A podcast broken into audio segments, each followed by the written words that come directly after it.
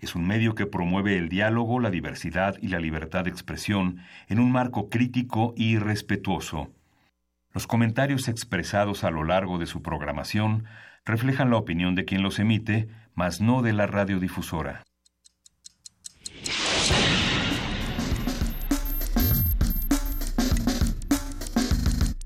Primer movimiento. El mundo desde la universidad.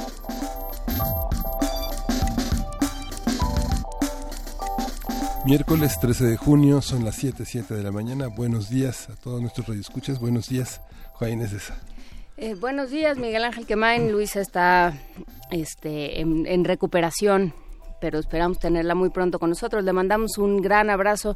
Empezamos este día eh, que terminamos, después de un día que terminamos ayer, este, ya, ya muy malitos, ya, muy malitos de nuestros nervios y yo creo que muy perjudicados. El, el, hablaremos más adelante sobre los formatos del debate que tanto se prestaron realmente para una para una discusión. Eh, creo que este último fue más eh, afortunado que, que, los otros dos. Fue un, un formato em, que valdrá la pena comentar. Pero, pero a mí lo platicábamos fuera del aire, Miguel Ángel, eh, lo que más me sorprendió y lo que más me preocupó en cierto sentido fue la cantidad de formas en las que eh, después de que ayer hablamos sobre desigualdad con eh, a raíz de un estudio muy interesante del Colmex hablamos con Laura Flamand y con Claudia Masferrer este después de que hablamos de desigualdad y de las distintas desigualdades que hay en, en, México de las diferentes formas en las que eh, no hay manera de acceder a un salario digno a una educación a, un nivel de vida mejor al que aquel, aquel en el que uno nace, de pronto sale el Bronco a decir que se va a acabar, el, que por él se acababa el, el, asistencialismo, porque, porque hay muchos flojos que nada más extienden la mano, y después lo reiteró su, su eh, representante en alguno de los postdebates.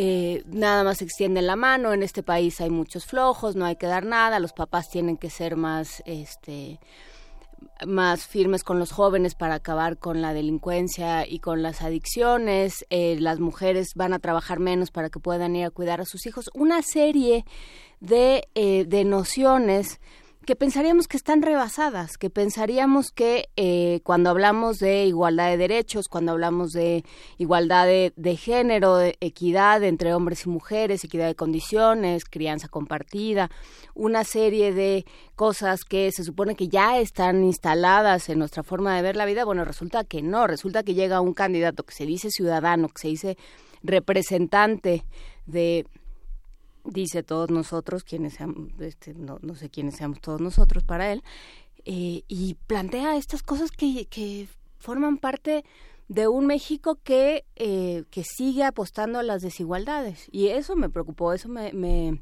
me más allá de los pleitos y, y, los dimes y diretes que se organizaron entre los candidatos, de los cuales hablaremos después, creo que eso fue un un pulso muy importante, muy preocupante de este país y de cierta parte de este país. La broma de Curcio sobre la, el, comité de amputadores y el, resultado de... Les iban a al IMSS para que les... Eh, para que fuera para garantizar la asepsia. Sí, la, la, sorpresa, yo creo que hay una hay una parte, Mid no, no lo deja llamar el bronco. Eh, eh, los tres candidatos a su manera lo ven como una figura caricaturesca de un México que parece muy lejano, pero como bien dices, es, es muy cercano en ese, en ese, en ese legado que viene de la violencia, viene de la discriminación, viene de la aceptación de la desigualdad como naturaleza.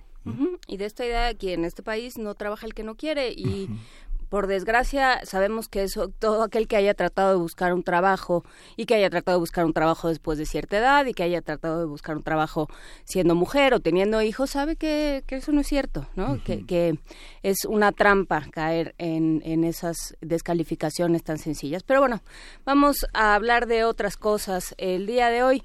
Cómo se presta el clima y cómo se presta el clima político, vamos a empezar hablando de Ibargüengoitia, esta iniciativa de Editorial Planeta Vamos a platicar a ver qué, qué tal nos parece. ¿Qué le parece a usted que Ibargüengoitia vuelva y vuelva a un género que le podría ser afín, que es el Twitter. ¿Cómo se imagina usted a en Twitter? ¿Le gusta, no le gusta? ¿Qué tendría que decir al respecto? Lo vamos a platicar con Miriam Vidriales, directora de Comunicación y Marketing de Grupo Planeta. Y vamos a tener eh, un, estreno, Federico Ibarra, este gran compositor mexicano con enorme trayectoria de más de 40 años en la música mexicana contemporánea, nos va a hablar de El Pequeño Príncipe, es una ópera en un acto que está ya esta semana en, en nuestra escena. Vamos a hablar con él. Por supuesto, vamos a tener en nuestra nota del día los debates. Fueron debates más allá de discutir eh, qué se dijo, que ya, ya se conoce bastante, falta, faltó mucho y Carlos Puch trató de ser insistente, pero no llegó muy lejos, eh, de los comos, ¿no? más allá de, de, todo lo que se prometió. Bueno, estos debates fueron eh, realmente debates, funcionaron los nuevos formatos propuestos por el INE, que nos llevamos en términos de, de debates y de comunicación y participación de la sociedad en, en, estos, eh, en estos espacios y lo vamos a platicar con la doctora Marisela Portillo, profesora del Departamento de Comunicación de la Universidad Iberoamericana, especialista en construcción de la opinión pública, y con Xochitl Pimienta, ella es directora de Relaciones Internacionales del TEC de Monterrey y maestra en análisis político. Vamos a tener en la mesa del día el voto en el extranjero. El doctor Jorge Durán Arpnicen, profesor e investigador de la Universidad de Guadalajara, y Luis Miguel Econa, que es colaborador de Voto Informado en la UNAM, con una trayectoria ya en tres procesos electorales eh, dentro del IFE, INE, eh, van a estar con nosotros para comentar este tema tan, eh, tan, tan interesante que bueno tiene avances muy significativos ya en materia de participación y te brincaste que te toca la poesía necesaria, Me pero la poesía toca necesaria. la poesía necesaria. Me toca la poesía necesaria. Y por supuesto, como todos los días, para empezar esta mañana lluviosa, difícil, eh, pues eh, medio con, con, con, cruda política, podemos escuchar música. Sí, vamos a escuchar de los músicos de José mm. Cayetano.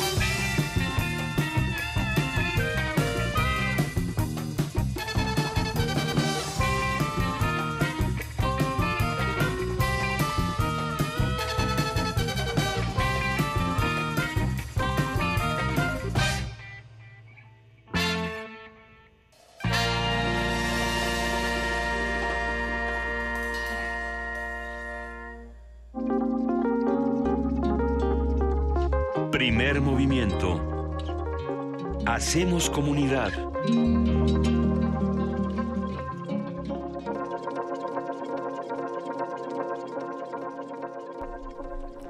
Pues ya estamos nuevamente aquí en la cabina.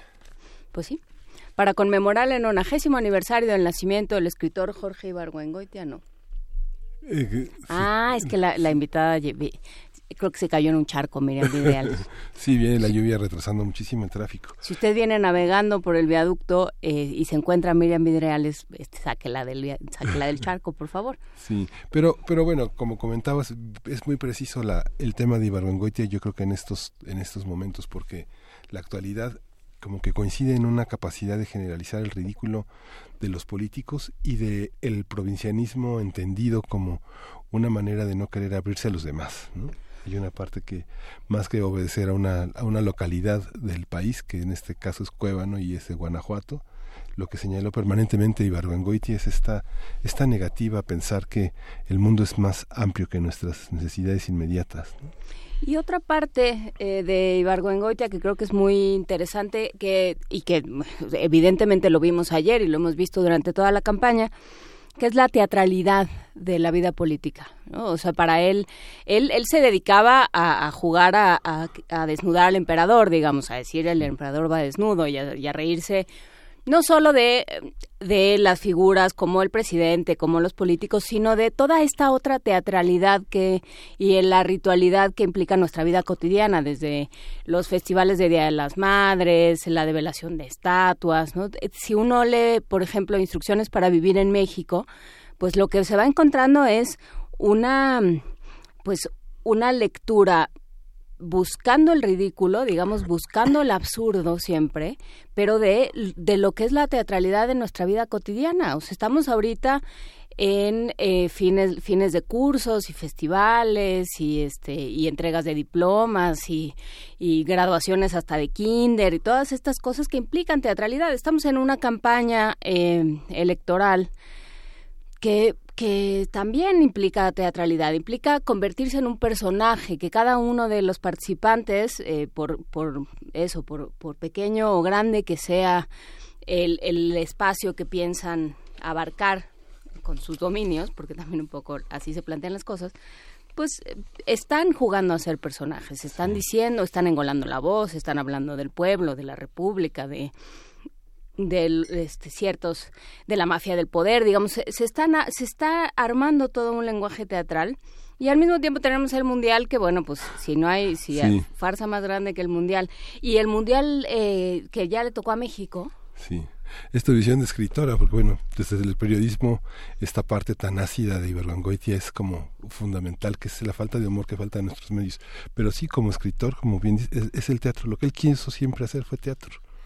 Pues y le digamos fue- le salió bien en términos de que construye unos Sí. unos escenarios y unos personajes y unos diálogos por supuesto eh, poderosísimos ¿no? pero sí yo creo que hay eso y bueno sí imagínate lo que hubiera dicho de, eh, de pensar que el mundial dentro de cuatro años nos toca a Me- bueno les toca a México a, a Estados Unidos y a Canadá ¿no? con además con los pleitos que hay ahorita Sí. Entre unos y otros y eh, con una liga que ha sido la nuestra, por supuesto, calificada como la menos transparente del mundo. Sí, Así es que aguas con los recursos. Pero bueno, ahora sí, ya. ya salió del charco Miriam Vidreales, ya está aquí con nosotros, le damos la bienvenida, nos da mucho gusto y nos vamos a nuestro arranque, Ibargo en Bot. Miércoles de lectura. Aniversario del nacimiento del escritor, para conmemorar el 90 aniversario del nacimiento del escritor Jorge Ibargüengoitia, Editorial Planeta desarrolló un experimento de inteligencia artificial denominado Ibargüenbot, conformado por 7.000 frases retomadas de las obras del autor, de las cuales fueron incluidas en un algoritmo que tuitea solo y responde. Eso lo dijo Miriam Vidrieles, ella es la directora de comunicación y marketing del Grupo Planeta para México, Estados Unidos y Centroamérica, y esta herramienta fue diseñada para opinar sobre casi cualquier tema y emitir alguno que otro mordaz comentario, imitando el estilo del propio Ibargüengoitia. Desde su nacimiento, si las máquinas pueden tener nacimiento, lo cual ya nos metería en unos problemas existenciales muy grandes, en los que no nos vamos a meter en este momento, Ibargüenbot ha respondido a preguntas sobre el proceso electoral, los debates presidenciales, Donald Trump, la economía mexicana y el futuro de México en el Mundial de Rusia 2018, entre otros temas. Vamos a conversar sobre esta propuesta para una nueva lectura y una aproximación a Jorge Ibargüengoitia con Miriam Vidriales, que ya está con nosotros, ella es la directora de comunicación y marketing de Grupo Planeta. Buenos días, Miriam. Buenos días, gracias por recibirme y perdón por el retraso lluvioso. no te preocupes, cuéntanos qué es Ibargüenbot, cómo funciona, de dónde sale. Pues mira, es un experimento muy gozoso que a mí me gusta pensar que a Jorge Ibargüengoite le hubiera encantado. Y es eh, pues eso justo lo que lo que mencionaban un poco utilizar la inteligencia artificial y ahora en este tiempo electoral de tanto bot horripilante que le pone a uno likes y dislikes en redes sociales eh, encontrar un lugar nuevo donde eh, una generación de lectores que no tiene mucha familiaridad con la obra de Ibargüengoitia y que no saben necesariamente quién es, pues se encuentre este pensamiento brillante que tenía Ibargüengoitia, estas joyas literalmente que tiene a lo largo de todos sus libros y reunirlas para crear una curiosidad sobre pues quién es este señor Jorge Ibargüengoitia que tuitea estas cosas y que la gente pues se encamine hacia él.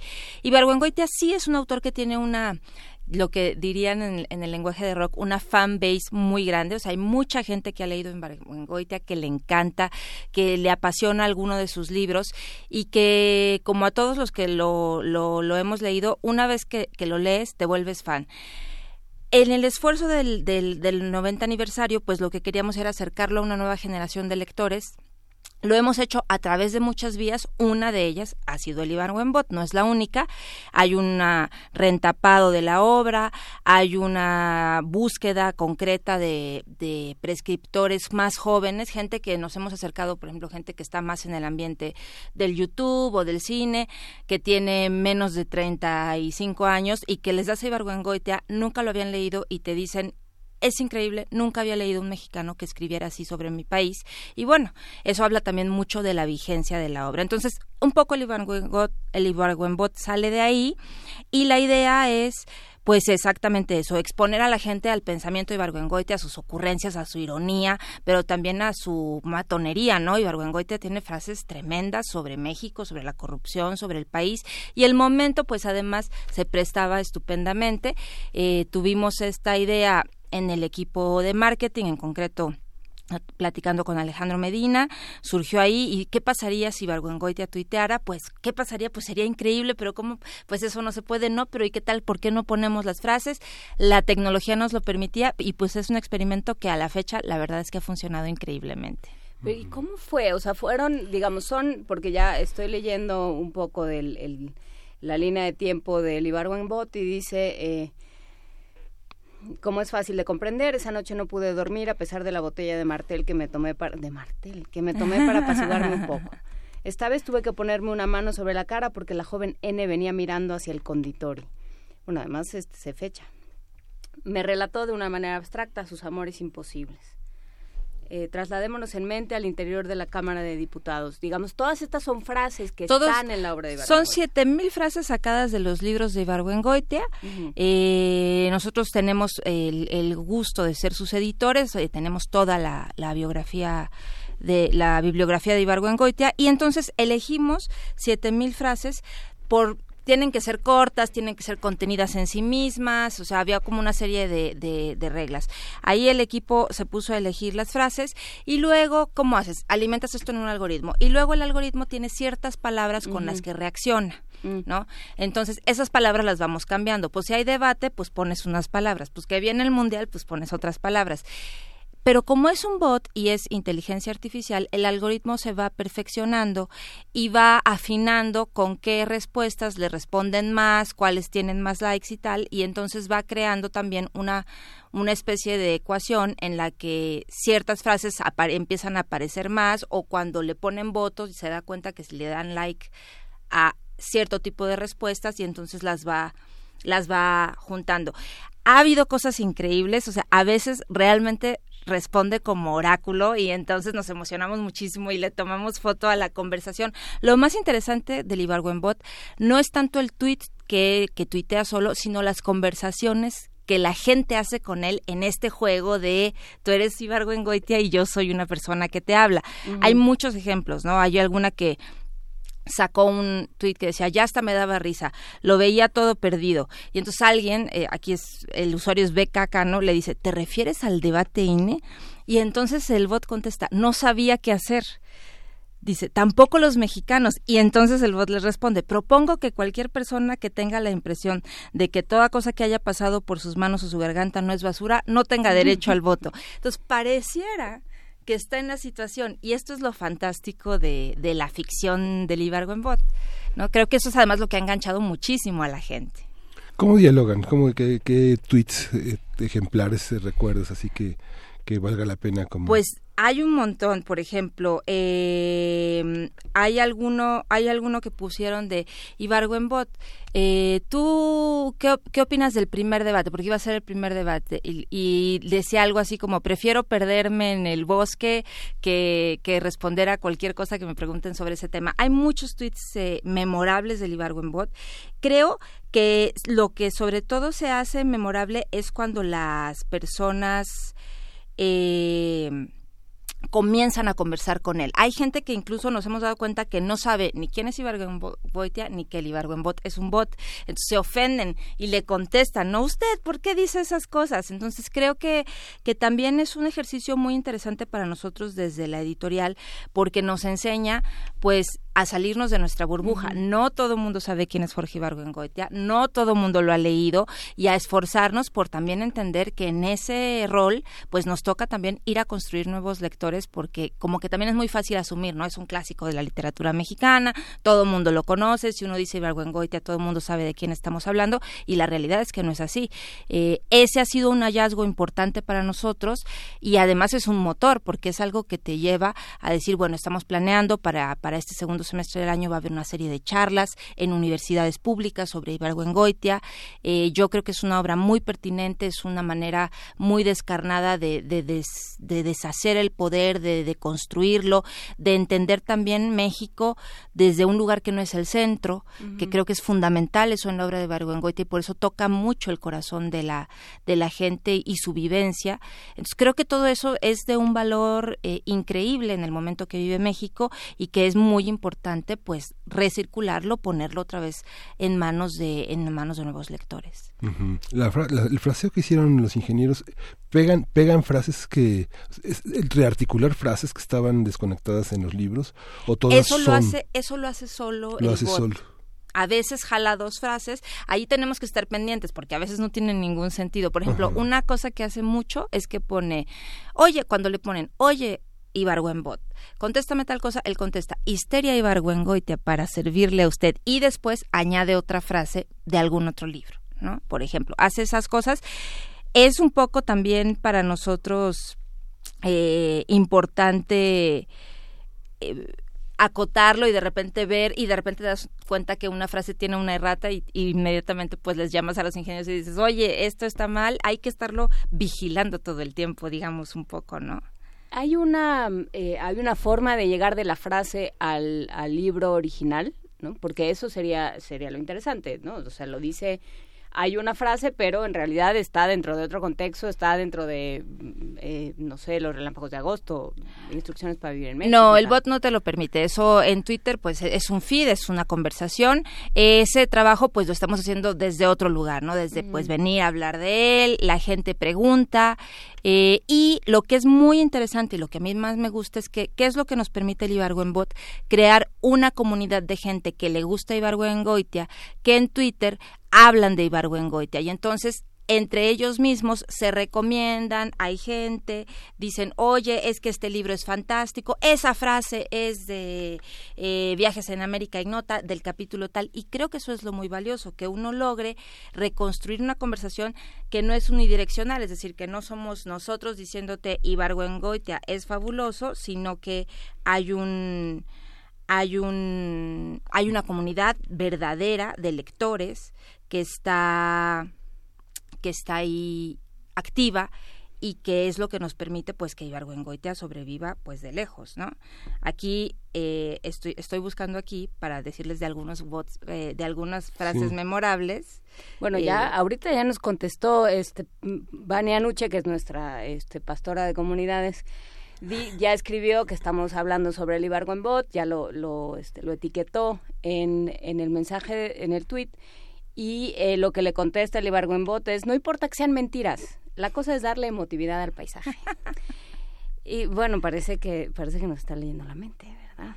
eso, eso, tiene, eso tiene mucho su encanto. Ahora, ¿por qué, eso, ¿por qué eso funciona y por qué estábamos seguros que iba a funcionar? Pues porque cuando uno le iba a Argüengoitia, su capacidad no solo de haber visto el país que él vivió, sino la vigencia que tiene todavía, todas las críticas que hace eh, al país que hoy tenemos, eso es un poco triste, pero, pero es absolutamente real. Y entonces esa parte es, es brutal. ¿No? Eh, hay gente que ha sido súper generosa, que, que lo describe como un oráculo, eh, una editorial independiente decía, pues eh, quítate, quítate de aquí, Sensei, el futuro ya llegó y aquí está el Ibargüengoat. O sea, creo que además causa mucha, mucha emoción entre muchos lectores y mueve cosas que están ahí. Yo creo que, que la gente en México eh, le gusta mucho el análisis más allá de lo que hicimos ayer todos en el debate en redes sociales de reírnos o tuitear o decir qué barbaridad o quejarnos, pero hay un nivel de profundidad en la obra de Ibargüengoitia que, que a la gente le gusta, la engancha y creo que eso es una oportunidad. Y pues aquí es un experimento y un divertimento pues con las herramientas que nos da una plataforma como Twitter en concreto. Ahora que mencionas el debate, dice un bot, dice Ibargüenbot, para un observador desinteresado, es decir, que no tiene esperanzas de que le den un puesto o temor de que se lo quiten, el proceso político mexicano sigue siendo soporífero. Bueno, es que... No, bueno, cuando el Bronco dijo que él había hecho miles de plantas, yo, yo levanté mi mano, sí, ya siento como que vegeto. siento que soy una de ellas. Sí, entonces creo que pues es una, es esta herramienta, la verdad es que ha sido muy divertido, a nosotros nos emociona mucho. Eh, por ejemplo, hubo una periodista que le preguntó, ¿quién va a ganar las elecciones? Y lo único que contestó fue, bola de ineptos. O sea, dices, es como si estuviera aquí. Como si nos hablara desde Cuébano. Así es, desde Cuébano en donde él se encuentra. Es que en realidad sí nos está hablando desde Cuébano. O sea, en realidad sí sigue siendo una lectura pertinente, eh, mal que nos pese, como dices, eh, Miriam. Y, sigue, y bueno, es un, eh, eh, desde el punto de vista de formación de lectores, es un proceso, es un experimento interesante, ¿no? Habrá que ver si eso se refleja en mayor lectura, si eso se refleja en un interés. sí, yo creo Por que todo para ustedes si se refleja en mayores ventas, porque pues ojalá no son hermanos de la caridad, pero, pero para quienes estamos del otro lado, pues sí, ¿qué es lo que sucede con eso? ¿no? Y cómo se van incorporando las, las diferentes herramientas que pone la alfabetización mediática y que ponen los eh, las otras plataformas a nuestro alcance, ¿no? Se ha hecho, se ha hecho mucho, pero todavía pues el, las posibilidades son tan amplias como la imaginación que tenga cada quien. Yo creo que eso es lo rico. Mira, yo a mí para mí la parte más gozosa del Ibargüenbot es eso, haber estado juntos en una reunión de trabajo y, y estar emocionados, porque nosotros la verdad es que lo, del aniversario de Ibargüengoitia nos emociona y cuando no existe nos lo inventamos porque siempre queremos estar haciendo cosas con este autor, pero en el momento en que teníamos el 90 aniversario íbamos a tener eh, portadas nuevas. Tenemos además la oportunidad de acercar así el pretexto perfecto para acercar a una nueva generación a, a, a. Sacamos en dos, dos libros para niños, o sea, el libro que es cuentos y obras de teatro para niños que hizo, lo sacamos en nuestro plan lector. Entonces, todo eso era como un movimiento para nosotros. Dijimos, bueno, ¿Y qué pasaría si lo llevamos a un lugar donde nunca lo hemos llevado? Claro que el primer miedo que tuvimos fue, no, pero como crees, Ibargüengoitia, un clásico de la literatura, ¿qué va a decir la gente? Hay muchos riesgos, porque qué tal que se convierta en algo que ofensivo o que la, alguien empiece a tuitear, como que siempre piensas en lo negativo, pero luego dices, bueno, pero qué increíble traer la voz de Ibargüengoitia a una plataforma absolutamente nueva. Y ahí fue cuando dijimos, pero ¿y él qué hubiera pensado? No, pues a él, y entonces fue la discusión, no, pues a él le hubiera gustado, no, por supuesto, se hubiera reído muchísimo. Y entonces decir, bueno, vamos a tomar esto y vamos a ver qué pasa. La verdad es que estamos muy, muy contentos. Eh, ha sido un bot, además, en el que hemos dejado que el crecimiento sea totalmente orgánico justo para para ver eso, ¿no? ¿A qué te refieres con crecimiento a las plantas del bronco? no, no, no, no me refiero a las plantas del bronco, aunque también deberían dejarlas crecer orgánicas porque entonces yo creo que perecerían y pues ya esas plantitas por ahí se desaparecen. No, me refiero a que no tiene inversión publicitaria, es decir, muchas veces tú a un bot mm. le puedes meter una pauta de dinero y entonces lo haces crecer. En este caso lo hemos dejado hacer un crecimiento orgánico porque la riqueza para nosotros ahí va a ser una comunidad ibargüengoitiana en el cuevano virtual de Twitter, eh, que es lo que queremos. No queremos sumar a un montón de gente que en realidad no le interesa tanto y que nomás queremos que lo vea. Entonces creo que también esos son pues experimentos deliciosos porque no siempre puedes hacerlo cuando estás haciendo una inversión en un bot normalmente tú la haces pues para tener un beneficio económico o de seguidores o de algo. Y en este caso ha sido también muy interesante ver los picos de crecimiento. O sea por ejemplo los debates han sido un pico de crecimiento los eh, partidos de fútbol han sido un pico de crecimiento eh, ciertas discusiones de alrededor del Nobel fueron un pico de crecimiento. Entonces también ahí te das cuenta cuáles son los temas que conectan a una comunidad lectora. Y eso también para nosotros pues es antropología del consumidor digamos del lector que es muy interesante también verlo. ¿Cómo llegó Ibargüengoitia a Planeta digamos él empezó a publicar los relámpagos de agosto justamente en, Joaquín Mortiz ¿Cómo lo rescató una editorial? Pensando, por ejemplo, tiene una obra muy vasta en la editorial, algunos libros me imagino que se venden menos que otros y no toman la decisión de sacarlo del mercado porque se vende menos, sino que otros libros más exitosos lo jalen. Otros autores eh, mexicanos podrían tener esa oportunidad. Es una fortuna que un escritor como él pueda encontrarse en el mercado una obra tan vasta y que se sigue leyendo. ¿Cómo, cómo funciona esto respecto, digamos, a la, tradición literaria mexicana, digamos, a fondos a los que ustedes han tenido acceso y, y la, tener la oportunidad de un autor mexicano de los años 50, ¿no? que, este, que está entre nosotros después prácticamente de 70 años de vida. No, no pues Ibargüengoitia llega a Planeta eh, cuando Planeta quiere Joaquín Mortés, justamente. Eh, y cuando llega el fondo de Joaquín Mortés, que se adquirió además por el grupo por el valor de los autores que, que, que, reúne. Entonces, eh, ese fondo, en cierta medida, pues es un fondo muy preciado y muy custodiado, es decir, se mantiene permanentemente. Es un fondo, además, en el caso de Ibargüengoitia, efectivamente hay algunos libros que se venden más que otros. Las Muertas, eh, Maten al León, La Ley de Herodes. Eh, al contrario, por ejemplo, de Instrucciones para Vivir en México, que es un libro que uno pensaría que se vende muchísimo y, no es de los libros que más se venden de Ibargüengoitia, pero es un libro emblemático de la obra de Ibargüengoitia. Entonces, en general es un tratamiento que se da al fondo Joaquín Mortiz, pero en particular a, a Ibargüengoitia, a Reola, que también es, llegó en ese fondo. Eh, eh, son autores pues que son emblemáticos de la literatura mexicana justamente que son autores que son joyas y que todo el tiempo tienes que estar eh, cuidando que el fondo se mantenga completo y vivo. Y Barguangoite tiene, como decía, un grupo de lectores que lo siguen y además es una lectura que todavía en algunas preparatorias se, se prescribe, es decir, hay, hay gente, hay maestros, profesores, promotores de lectura que prescriben la lectura de Ibargüengoitia, pero también en preparatoria es un autor que se busca mucho ciertos textos y eso permite que en librerías mantenga una circulación permanente.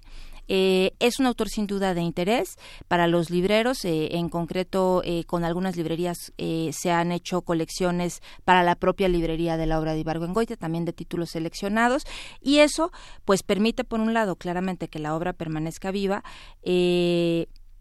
y yo creo que son son son libros que, que las editoriales no publican sino que custodian en un sentido no son libros que uno tiene que, que mantener en su en su catálogo totalmente vivos que tu tu trabajo es como con García Márquez o sea tu trabajo no es eh, promoverlos. No es hacerte rico vendiendo 100 años de soledad, que es un libro súper vendedor, que es un libro que vende muchísimo cada año, sino promover la obra entera. Y que sí, que si 100 años de soledad funciona muy bien en el mercado, pues sí, pero también funcionan otras novelas, también está la obra periodística. En el caso de Ibargüengoitia, nosotros tenemos eh, parte de del teatro, el teatro Eh, tenemos también cuentos para niños, eh, estos que acabamos de sacar, y eso fue una felicidad, por ejemplo, que en el Plan Lector del Planeta hoy pongamos disponibles estos cuentos que existían en un volumen único, eh, que hacía difícil su lectura porque de pronto pues los niños chiquitos a lo mejor no van a leer el teatro, pero que separados pues te permite que todos los chicos disfruten los cuentos de Ibargüengoitia, que tienen exactamente el mismo sentido del absurdo que tienen las novelas y los relatos para adultos, pero que además pues son todos en situaciones de escuela, en situaciones del pequeño pueblo, del cine, del como cine. El, el, niño triclinio y la bella Dorotea. Exactamente, y son cuentos muy cortos de una riqueza de lenguaje espectacular, o sea, tiene una complejidad del lenguaje y los niños enganchan muchísimo con ellos y por otro lado ofrecer las obras de teatro que también son espectaculares para el montaje en primaria, porque son obras muy sencillas con una escenografía mínima y con personajes que con los que los niños se identifican inmediatamente. Eh, entonces, estos esfuerzos que hace nuestro equipo editorial de recircularlo, de resignificarlo, de reponerlo eh, y de que esté todo el tiempo con esta cierta curiosidad, pues para nosotros es muy importante, ¿no? Y creo que eso pues eso es la delicia, es una de las delicias del trabajo editorial. Nosotros vendemos libros, vendemos muchos tipos de libros y de pronto pues tienes estos proyectos que son mucho más que vender libros, ¿no? Es, es formar parte de una tradición, es formar parte de una visión del mundo, de una forma de, de criticar y de hacer también ciudadanía del mundo. Entonces creo que esas son, pues por eso está uno en este negocio. Claro. Pues sí, justamente. Este, Miriam, para que ustedes puedan, para que todos podamos seguir leyendo Ibargüengoitia, trajo tres ejemplares distintos es eh, verdad. de la obra de Ibargüengoitia. ¿Qué traes? A ver.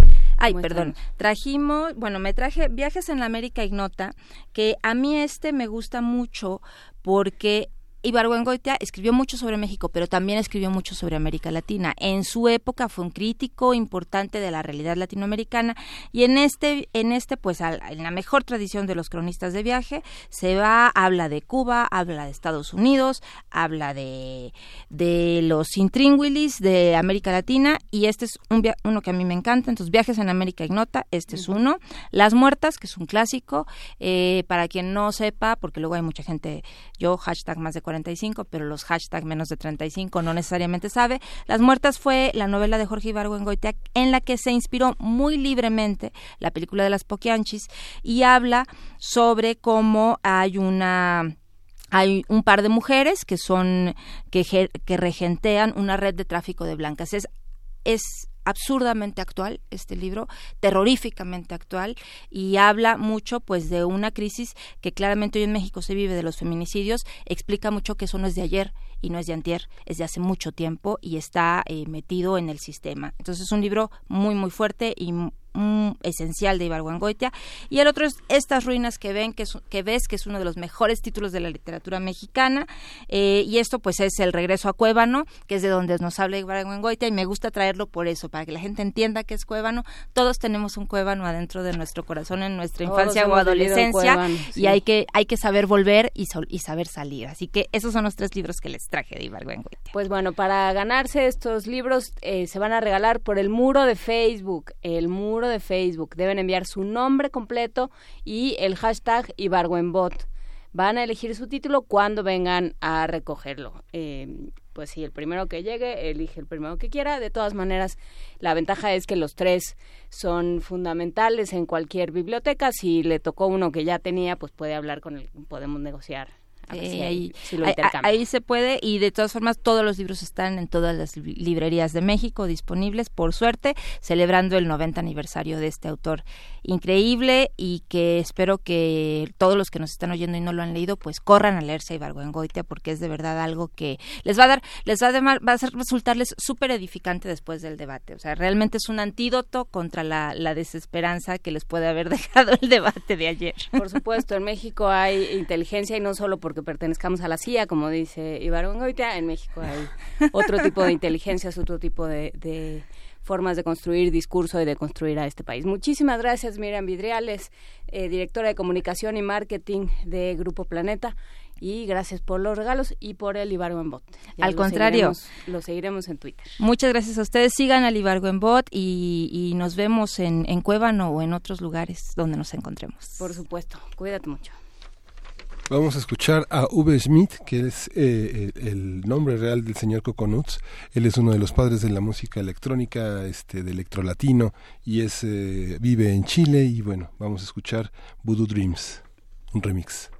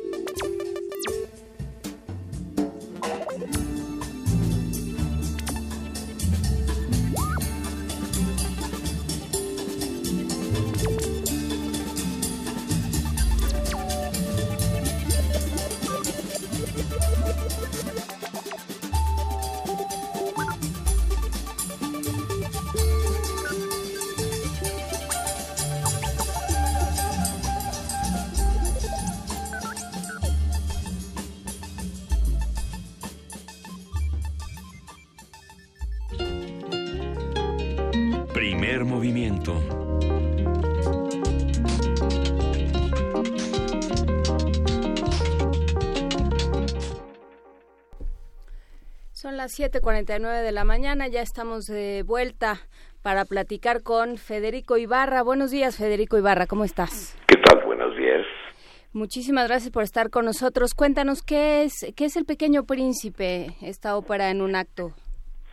Eh, pues mire usted, es eh, una una ópera para un pequeño conjunto de cámara y solistas que escribí pues hace bastante tiempo y que ahora pues eh, tengo el gusto de invitarlos a todos ustedes para eh, eh, ver la presentación que se va a hacer de este disco. Es un disco que presentarán Enrique Serna, Jorge Vidales, Verónica Musalen, Alfonso y Alonso Yades, Raúl Falcó y usted el próximo sábado a las 5 de la tarde. Así es, en la Sala Ponce del Palacio de Bellas Artes. ¿Se estrenó esta ópera? ¿Esta ópera en un acto se, se, estrenó en algún momento? ¿Es para piano y violín? ¿Es una, una, obra de cámara? No, Es, es una obra para un pequeño conjunto de, eh, vamos, esto de instrumentos, son nueve instrumentos mm. y esto, eh, hay papeles cantados, por supuesto, también. Entonces esta obra pues se estrenó hace bastante tiempo en los Estados Unidos, eh, ya que fue una comisión de, de la GUCLA, eh, donde se, se hizo el estreno. Esta, esta, esta pequeña obra es como una miniatura dentro de su, dentro de su obra musical. ¿Qué, qué representa? ¿Por qué, tan, ¿Por qué tan teatral? ¿Es más teatral que operística? ¿Es más literaria que teatral? Eh, en un principio, esta obra eh, no era, eh, bueno, no, no fue hecha para, para cantantes, sino para actores que cantaban. Y entonces esto daba por un lado una dotación eh, muy particular, por el otro una facilidad también para que los actores pudiesen aprenderse la obra y eh, esto, bueno, pues, ¿qué, le, ¿qué le puedo decir? Fue una continuación de otra experiencia con otra ópera que se llamó León Vilena, que esa ópera sí eh, fue estrenada dentro de México y tuvo muchas representaciones. El Pequeño Príncipe posteriormente esto pues fue eh, modificada de alguna manera para que fuese eh, cantada no por actores sino por cantantes y esta es eh, la versión que ahora se va a presentar. ¿Y qué hay? Digamos, uno habla del Pequeño Príncipe y necesariamente se remite a San Exupéry. Eh, ¿Tiene que ver? ¿No tiene sí, que ver? por supuesto. Es, es decir, eh, bueno, yo tomé el nombre original, eh, que, que es el Pequeño Príncipe y no el eh, como se conoce dentro de México, que es el Principito, ¿no? Esto me pareció, bueno, tomar el original, el nombre original, que así es el Pequeño Príncipe. Esta visión de, esta, de esta anécdota es justamente poner la imaginación en el centro de, eh, la escena. Eh, muchas personas que han trabajado con usted eh, han señalado que la, la, la riqueza del, de un músico que eh, se compenetra de la literatura y del, y del teatro es muy interesante. ¿Cómo fue este proceso, digamos, de, trabajar, el trabajar este disco? Eh, ¿El músico corrige sobre la escena? ¿El músico amplía este, los movimientos? Eh, ¿Se separa voces de acuerdo a los intérpretes que más valora? ¿Cómo, cómo es un proceso de un disco como este? eh, vamos a decir, el, el, el disco, pues fue un, un tanto una eh, un resultado de, de, de, de precisamente una puesta en escena que se hizo hace hace también algunos años dirigida por José Luis Castillo en donde esto eh, que se hizo precisamente en un recinto universitario en, la sala Covarrubias Ah, esto eh, eh, que pues precisamente eh, dio como resultado esta eh, oportunidad que, que se tiene de grabarlo, de tener las voces adecuadas, eh, los instrumentos adecuados por supuesto también, y eh, una interpretación que en, en este caso fue la de José Luis Castillo, de poder hacerlo a su gusto y que nosotros pudiésemos eh, hacer la grabación. ¿no? Pues eh, valdrá la pena este sábado. ah, ¿Puede repetir la hora, por favor? Este sábado a las 5 de la tarde en la sala Manuel M. Ponce del Palacio de Bellas Artes. Y la entrada tiene un costo de 25 pesos. Así es. Perfecto, pues queda hecha la invitación para presentar estos dos discos, El Pequeño Príncipe y Música de Cámara, del compositor Federico Ibarra. Muchísimas gracias por platicar con nosotros esta mañana.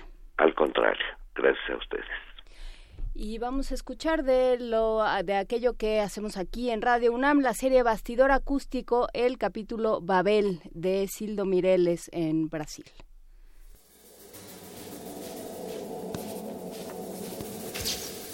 Bastidor acústico. Babel, Sildo Meireles. Torre formada por cerca de 800 radios sintonizadas en distintas emisoras. Metal y Audio, 2001. Arte sonoro, música y piano, Pablo Gav.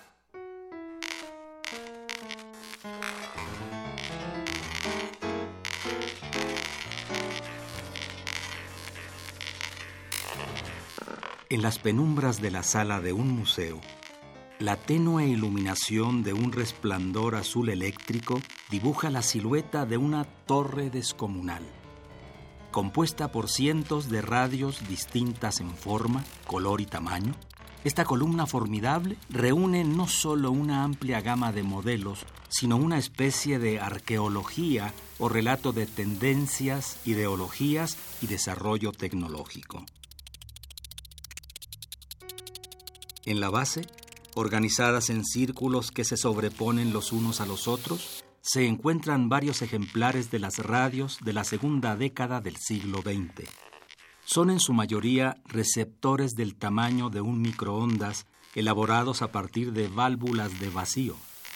La torre se eleva. Se añaden a ella hileras de radios como anillos al tronco de los árboles, pero en sentido vertical pareciéramos asistir a una representación del devenir del tiempo hasta nuestros días. Es la evolución que atestigua cada uno de los dispositivos de esta instalación respecto al momento de su producción. Hay desde receptores enmarcados por tela y grandes cajones de madera, hasta los que ahora se han vuelto más comunes, aparatos de plástico y metal producidos en serie y de proporciones cada vez más reducidas o portátiles. Todas las radios están encendidas y cada una sintoniza una frecuencia distinta. Los radios balbucean palabras, chirridos y emiten intermitentemente pequeños centelleos en rojo, amarillo y violeta se comportan como células de un organismo fragmentado que amenaza con derrumbarse bajo el peso de la incomprensión. Construcción sacudida por una metralla de sonidos u ondas grávidas en significado y etéreas en contextura física.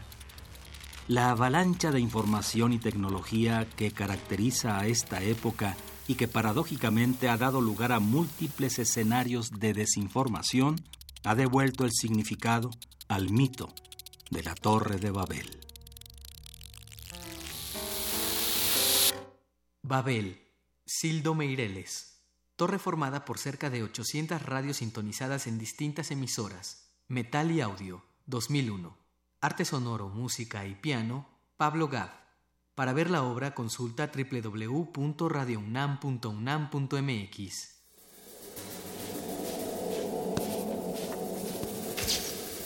Bastidor acústico. Acústico.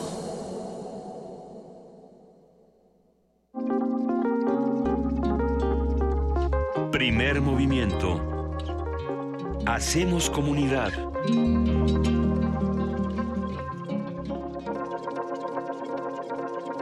Ya nos, va- ya nos vamos a una pausa. Eh, la imagen de este bastidor acústico está en, ya en redes sociales, en arroba P Movimiento y en Facebook. Casa redonda tenía de redonda soledad. El aire que la invadía era redonda armonía de irrespirable ansiedad. Radio UNAM te invita al redescubrimiento de una leyenda urbana de la poesía mexicana, una figura tan controvertida como genial con el recital dramatizado Pita Amor, Conciencia Turbada. Autor y director Mario Ficacci, con Tania Viramontes, todos los jueves de junio a las 20 horas en la sala Julián Carrillo de Radio UNAM, Adolfo Prieto 133, Colonia del Valle, cerca del Metrobús Amores. Entrada libre. Radio UNAM. Experiencia sonora.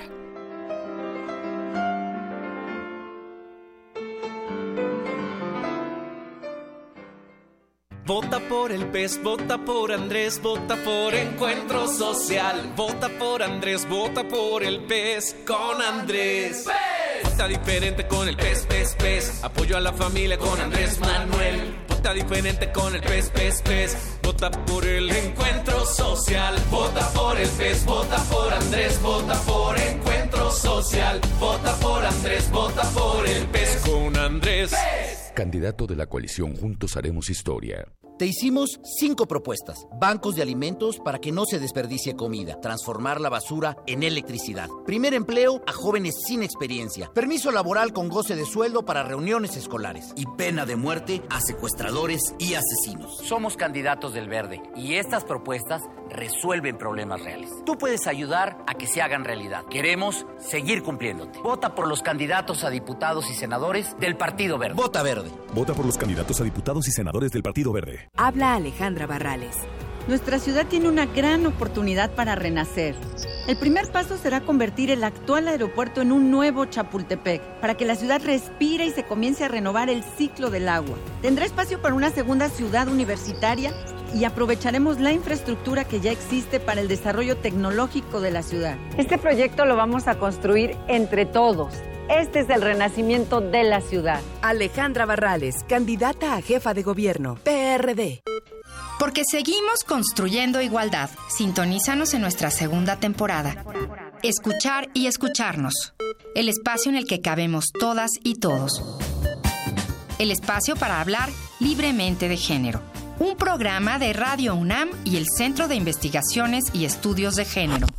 Todos los miércoles a las 10.30 por el 96.1 de FM. Radio UNAM, Experiencia Sonora. Una ciudad innovadora crea artistas. Como jefa de gobierno, será prioridad impulsar la cultura como derecho. Por eso, abriremos más espacios públicos para los creadores y habrá 12 festivales temáticos, uno por mes, que nos hará la capital cultural de América. Vamos a construir una ciudad innovadora, de derechos, de prosperidad compartida, una ciudad con esperanza. Claudia Sheinbaum, candidata a jefa de gobierno de la Ciudad de México. Innovación y esperanza. Morena. Miden 30 segundos. Las empleadas en hogares. Es un trabajo duro y digno. Deben tener prestaciones. Acceso al IMSS. Para ellas y sus familias. ¿Con todo? Con guarderías, seguro médico, de vida y de invalidez. ¿Ahorro para el retiro? Claro, hasta crédito para la vivienda. ¿Sería un empleo de nómina? Podrán tener tarjeta de nómina sin costo para el patrón. ¿No costaría mucho al IMSS? Hice los números, me salen bien. Deben tener beneficios como todos. Vota por MID, candidato por la coalición Todos por México. PRI. Nueva Alianza presenta una historia de la vida real. Papá, mamá, les presento a Andrés. Y quiero decirles que quiero vivir con él seis años. ¿Qué? Desde que yo soy muy chiquita está obsesionado por mí. Y pues quiero probar. ¿Probar qué? Algo nuevo. ¿Nuevo? Mejor diles tú, Andrés. No, no, no, con ese señor no quiero hablar. Pues qué tanto le prometió a mi hija. A ver, hay elecciones en la vida que no tienen marcha atrás. Piénsalo bien. Perdóname, Andrés. Creo que lo voy a pensar mejor. Esta historia continuará.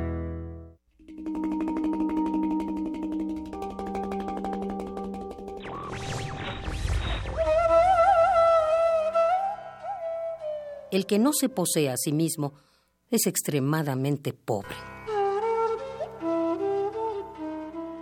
Ramón Lully.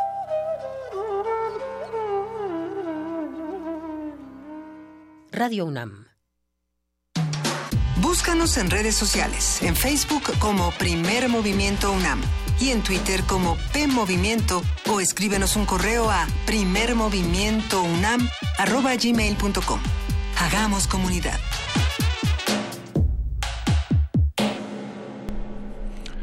Miércoles 13 de junio estamos ya en la cabina de primer movimiento, ya en la transmisión simultánea en Radio UNAM y en TV UNAM.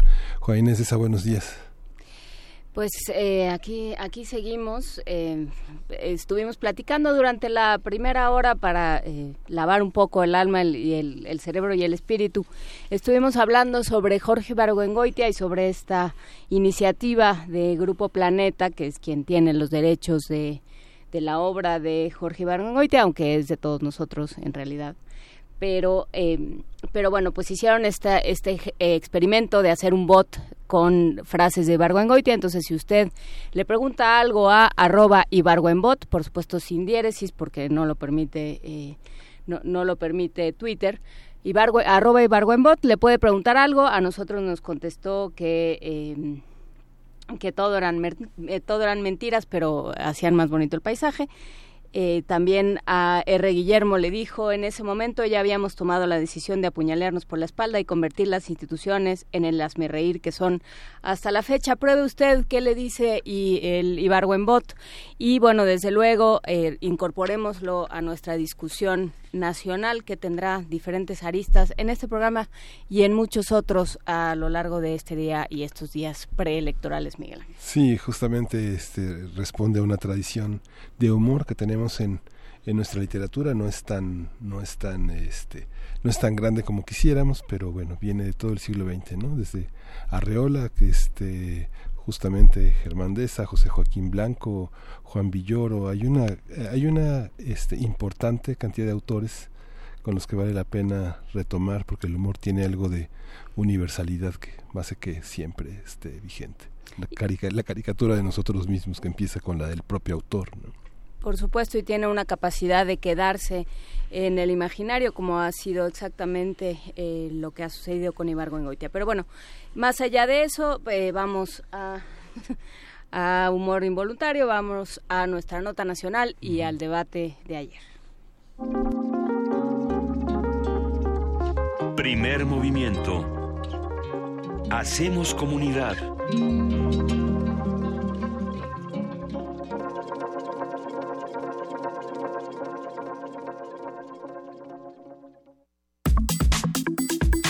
Nota del día. El Instituto Nacional Electoral organizó tres debates entre los candidatos a la presidencia con formatos novedosos que incluyeron réplicas, una participación más activa de los moderadores y preguntas directas de la ciudadanía y de los usuarios de las redes sociales. El primer debate se, realizó el 23 de abril en el Palacio de Minería en la Ciudad de México. El segundo se llevó a cabo el 21 de mayo en Tijuana, Baja California. Y el tercer debate sucedió ayer en Mérida, Yucatán. A pesar de los formatos, los ataques y acusaciones han proliferado en estos ejercicios, cuyo objetivo es que la ciudadanía conozca las propuestas de los aspirantes a la presidencia para emitir un voto razonado. Haremos un análisis de estos debates y su nuevo formato, hasta dónde funcionaron, qué propiciaron y qué es necesario, con qué nos quedamos y qué corregimos para procesos futuros. Nos acompaña la doctora Marisela Portillo, profesora del Departamento de Comunicación de la Universidad Iberoamericana, especialista en construcción de la opinión pública y espectacularización de la política. Buenos días, Marisela Portillo, gracias por estar de nuevo con nosotros. ¿Qué tal? Buenos días. Muchas gracias a ustedes, al contrario. También está con nosotros Xochil Pimienta, y es directora de Relaciones Internacionales del TEC de Monterrey, del Campus Estado de México, y es internacionalista, maestra en análisis político y medios de información, y se especializa en comunicación política y marketing político. Bienvenida también. Buenos días, Xochil Pimienta. ¿Qué tal? Muy buenos días. Muchísimas gracias, eh, Juana Inés, Miguel Ángel, Marisela. Muy buenos días a todos. Eh, rápidamente, si pudieran darnos eh, su opinión, no tanto del contenido, aunque si quieren hacerlo, por supuesto, es, es, bienvenido, pero de cómo vieron el formato desde el punto de vista de, eh, de un discurso mediático, político mediático, cómo vieron el formato. Eh, Marisela, empezamos contigo. Claro, eh, mira, pues eh, a mí me pareció este último formato eh, interesante en el sentido de verlos en una mesa redonda también predispone de otra manera el tipo de comunicación entre los este, actores ¿no? alrededor de la mesa, etcétera, los candidatos en este caso, y me parece que a mí en lo particular eh, me gustó, aunque siento que efectivamente el modelo rígido que tenemos preestablecido para todos los debates no permite pues esta confrontación de ideas entre los candidatos, ¿no? Esta cuestión de, de tenerlos amarrados a los tiempos. Las intervenciones de los periodistas ayer me, me parecieron bien, o sea, pero parecía más, digamos, este debate una pues como una entrevista colectiva, ¿no? Eh, muy confrontada por, por los, por supuesto, por los periodistas, pero las, eh, lo que me pareció también muy interesante del formato fue, pues, las preguntas, ¿no? Que hicieron llegar, pues, o sea, la, la ciudadanía a través de las redes sociales, me pareció muy interesante. Yo creo que eso ha sido también una constante, ocurrió en el segundo debate también o sea, las preguntas que las personas eh, logran hacer llegar a los candidatos. A veces mucho más interesante las preguntas que la propia respuesta. Por supuesto. Xochitl Pimienta. Pues mira, a mí me pareció que fue un, un debate novedoso. Creo que los candidatos ya se veían cansados, es lo primero que debería decir. Y son eh, los debates en general creo que nos han aportado mucho más que los debates anteriores. Eh, vimos eh, un, primer debate donde sí hubo un poco más de respuesta de los candidatos, un segundo debate donde hubo más interacción entre ellos y con el público, tal vez con un poco más de presencia de los moderadores y en ese tercer debate creo que para los candidatos incluso fue un debate mucho más cómodo, fue un debate donde se sentían mejor. Eh, sin embargo, creo que en el formato todavía de esta deliberación eh, quedan a ver un poquito, no no no pudimos ver bien el enfrentamiento, desafortunadamente otra vez quedan a deber en las respuestas y eh, a mí me parece que sí ganamos mucho en la parte de de tener más interacción entre los candidatos, de tener formatos más flexibles. Sin embargo, eh, creo que todavía no llegamos a ese punto donde los ciudadanos podamos ver realmente bien qué es lo que está pasando con los candidatos y eh, sobre todo tampoco estamos viendo eh, esta deliberación no no tanto el ataque como ya habían ustedes comentado en la introducción porque también se ha vuelto eh, una parte de ataque pero eh, sí dónde están las ideas dónde está el debate de las ideas eh, ayer quedaron a deber en muchos temas, eh, a lo mejor el rato entramos en, el contenido, pero ayer quedaron a deber en muchísimos temas que eran muy importantes para, para muchas eh, partes de la ciudadanía. Eh, valdría la pena preguntarse, eh, Xochitl, si esto que tú dices, que, que tú eh, eh, enuncias como que quedaron a deber, eh, tendrá que ver con una, un problema estructural de, de nuestra idea de política que es eh, como defender una, una agenda. Ellos eh, eh, claramente, eh, nada más por la cantidad de fotos y de documentos y de fotocopias que traían, ellos traían una agenda. Anaya traía una agenda, quería hablar de, de Riobó, este, Andrés Manuel quería nada más aguantar, o sea, digamos, cada uno tiene una agenda independiente, ¿no? Y lo tuvieron que reiterar, el pobre de Carlos Puch parecía como, como maestra de kinder en arenero, tenía que reiterar sistemáticamente, tiene usted que respetar aquello que preguntaron los ciudadanos, aquello que preguntaron quienes van a votar, entonces... Eh, ¿Qué tanto puede? Ahí hay una tensión que es que, que es inevitable. Así es, mira, cada quien llevaba su agenda y además eh, había cosas que tenían que hacer, ¿no? Esperábamos que Ricardo Anaya defendiera eh, las acusaciones de las que había sido objeto el día anterior y, eh, bueno, pues eso se esperaba. Sin embargo, creo que sí necesitamos eh, en esa parte ser un poco sí más rigurosos, pero eh, en la parte, por ejemplo, de el formato, ¿no? Ser eh, un poco más flexibles, o sea, ¿cómo explicarlo? Más rigurosos en cuanto al contenido, ¿no? A decirle a los candidatos este acuerdo que tiene que ser claridad, por favor, señores candidatos, en cuanto a las propuestas y flexibilidad en cuanto a que, a ver, eh, señores candidatos, pues lo mismo, ¿no? Necesitamos que, por favor, eh, si van a debatir, sea sobre las propuestas y no necesariamente sobre su estrategia de campaña o eh, sobre eh, la agenda que trae, ¿no? Su, ag- su agenda de defensa. Esta, esta visión, eh, ¿crees que los candidatos se dan cuenta de los formatos? ¿Son, este, tú los percibes como que ellos encuentran diferencias en las maneras en las que han sido presentados en los diferentes foros? En, este, Mira, creo que sí, sobre todo entre el segundo debate y el primero y el tercero, porque ellos se podían mover, había público, podían interactuar con las personas y eso les da pues otra sensibilidad también.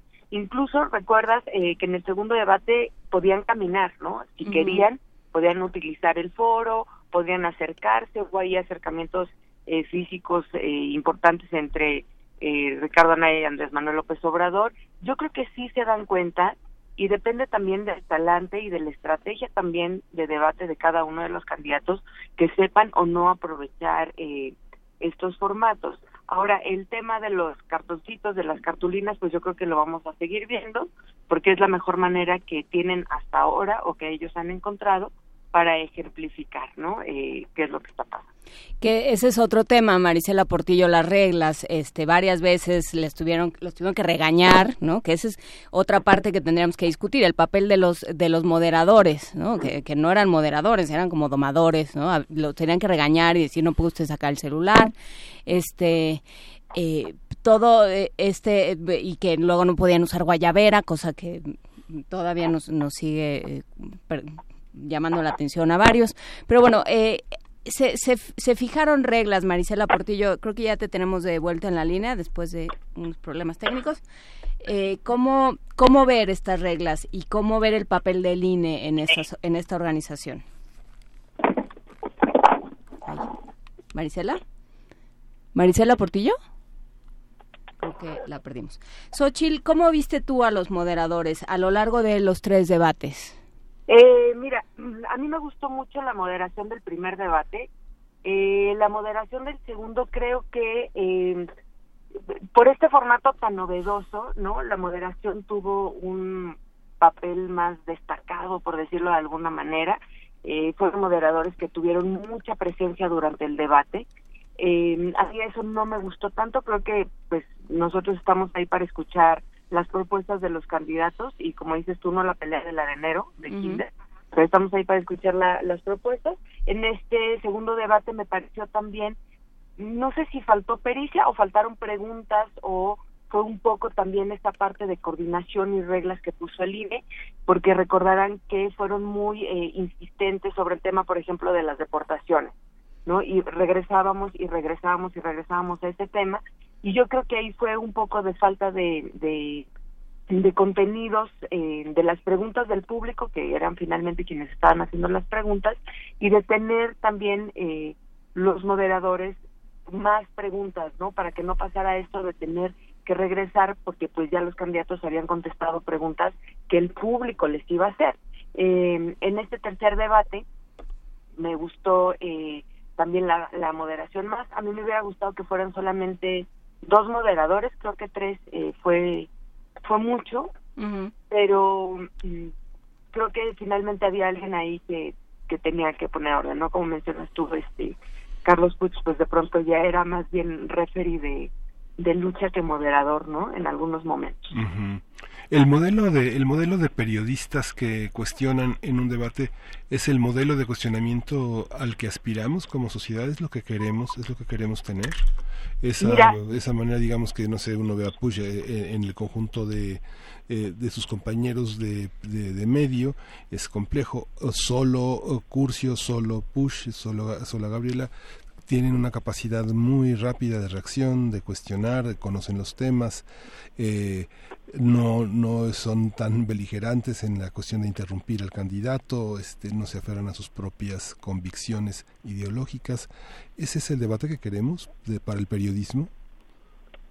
Mira, es bien difícil eh, cuando estás en un momento así, y yo lo vi un poco con Carlos, al principio estaba como tú bien lo dices, más beligerante, más combativo. Y creo que sí tenemos que ir hacia periodistas que se vuelvan un poco representantes de estas inquietudes de la sociedad. Yo creo que ayer los tres lo hicieron bien, eh, pero a mí me hubiera gustado que sí fueran más incisivos en los contenidos de las propuestas, ¿no? Creo que todos fueron incisivos en el tema, por ejemplo, del presupuesto. Ayer preguntaban, bueno, sí, todos están diciendo eh, de dónde eh, cuáles son los programas que quieren hacer, pero no nos están diciendo de dónde va a salir ese dinero. Y desafortunadamente para todos, la corrupción, por ejemplo, no está etiquetada en el presupuesto, ¿no? Entonces no podemos saber exactamente cuánto dinero del presupuesto se va a la corrupción. Y eso, pues, es un, un gran problema porque siempre, eh, pues, estas propuestas quedan en el aire y quedan como eso, como una propuesta de campaña y a la hora de volverse política pública, pues se vuelve muy complicado porque no queda claro cuál va a ser el proceso para sacarlas adelante. Ahí sí creo que eh, necesitamos eh, moderadores más combativos. Me gusta mucho que sean periodistas. A mí también, pues por supuesto, de este lado de la academia me gustaría ver eh, más académicos que conocieran un poquito más de fondo los temas económicos para poder hacer preguntas un poquito más técnicas.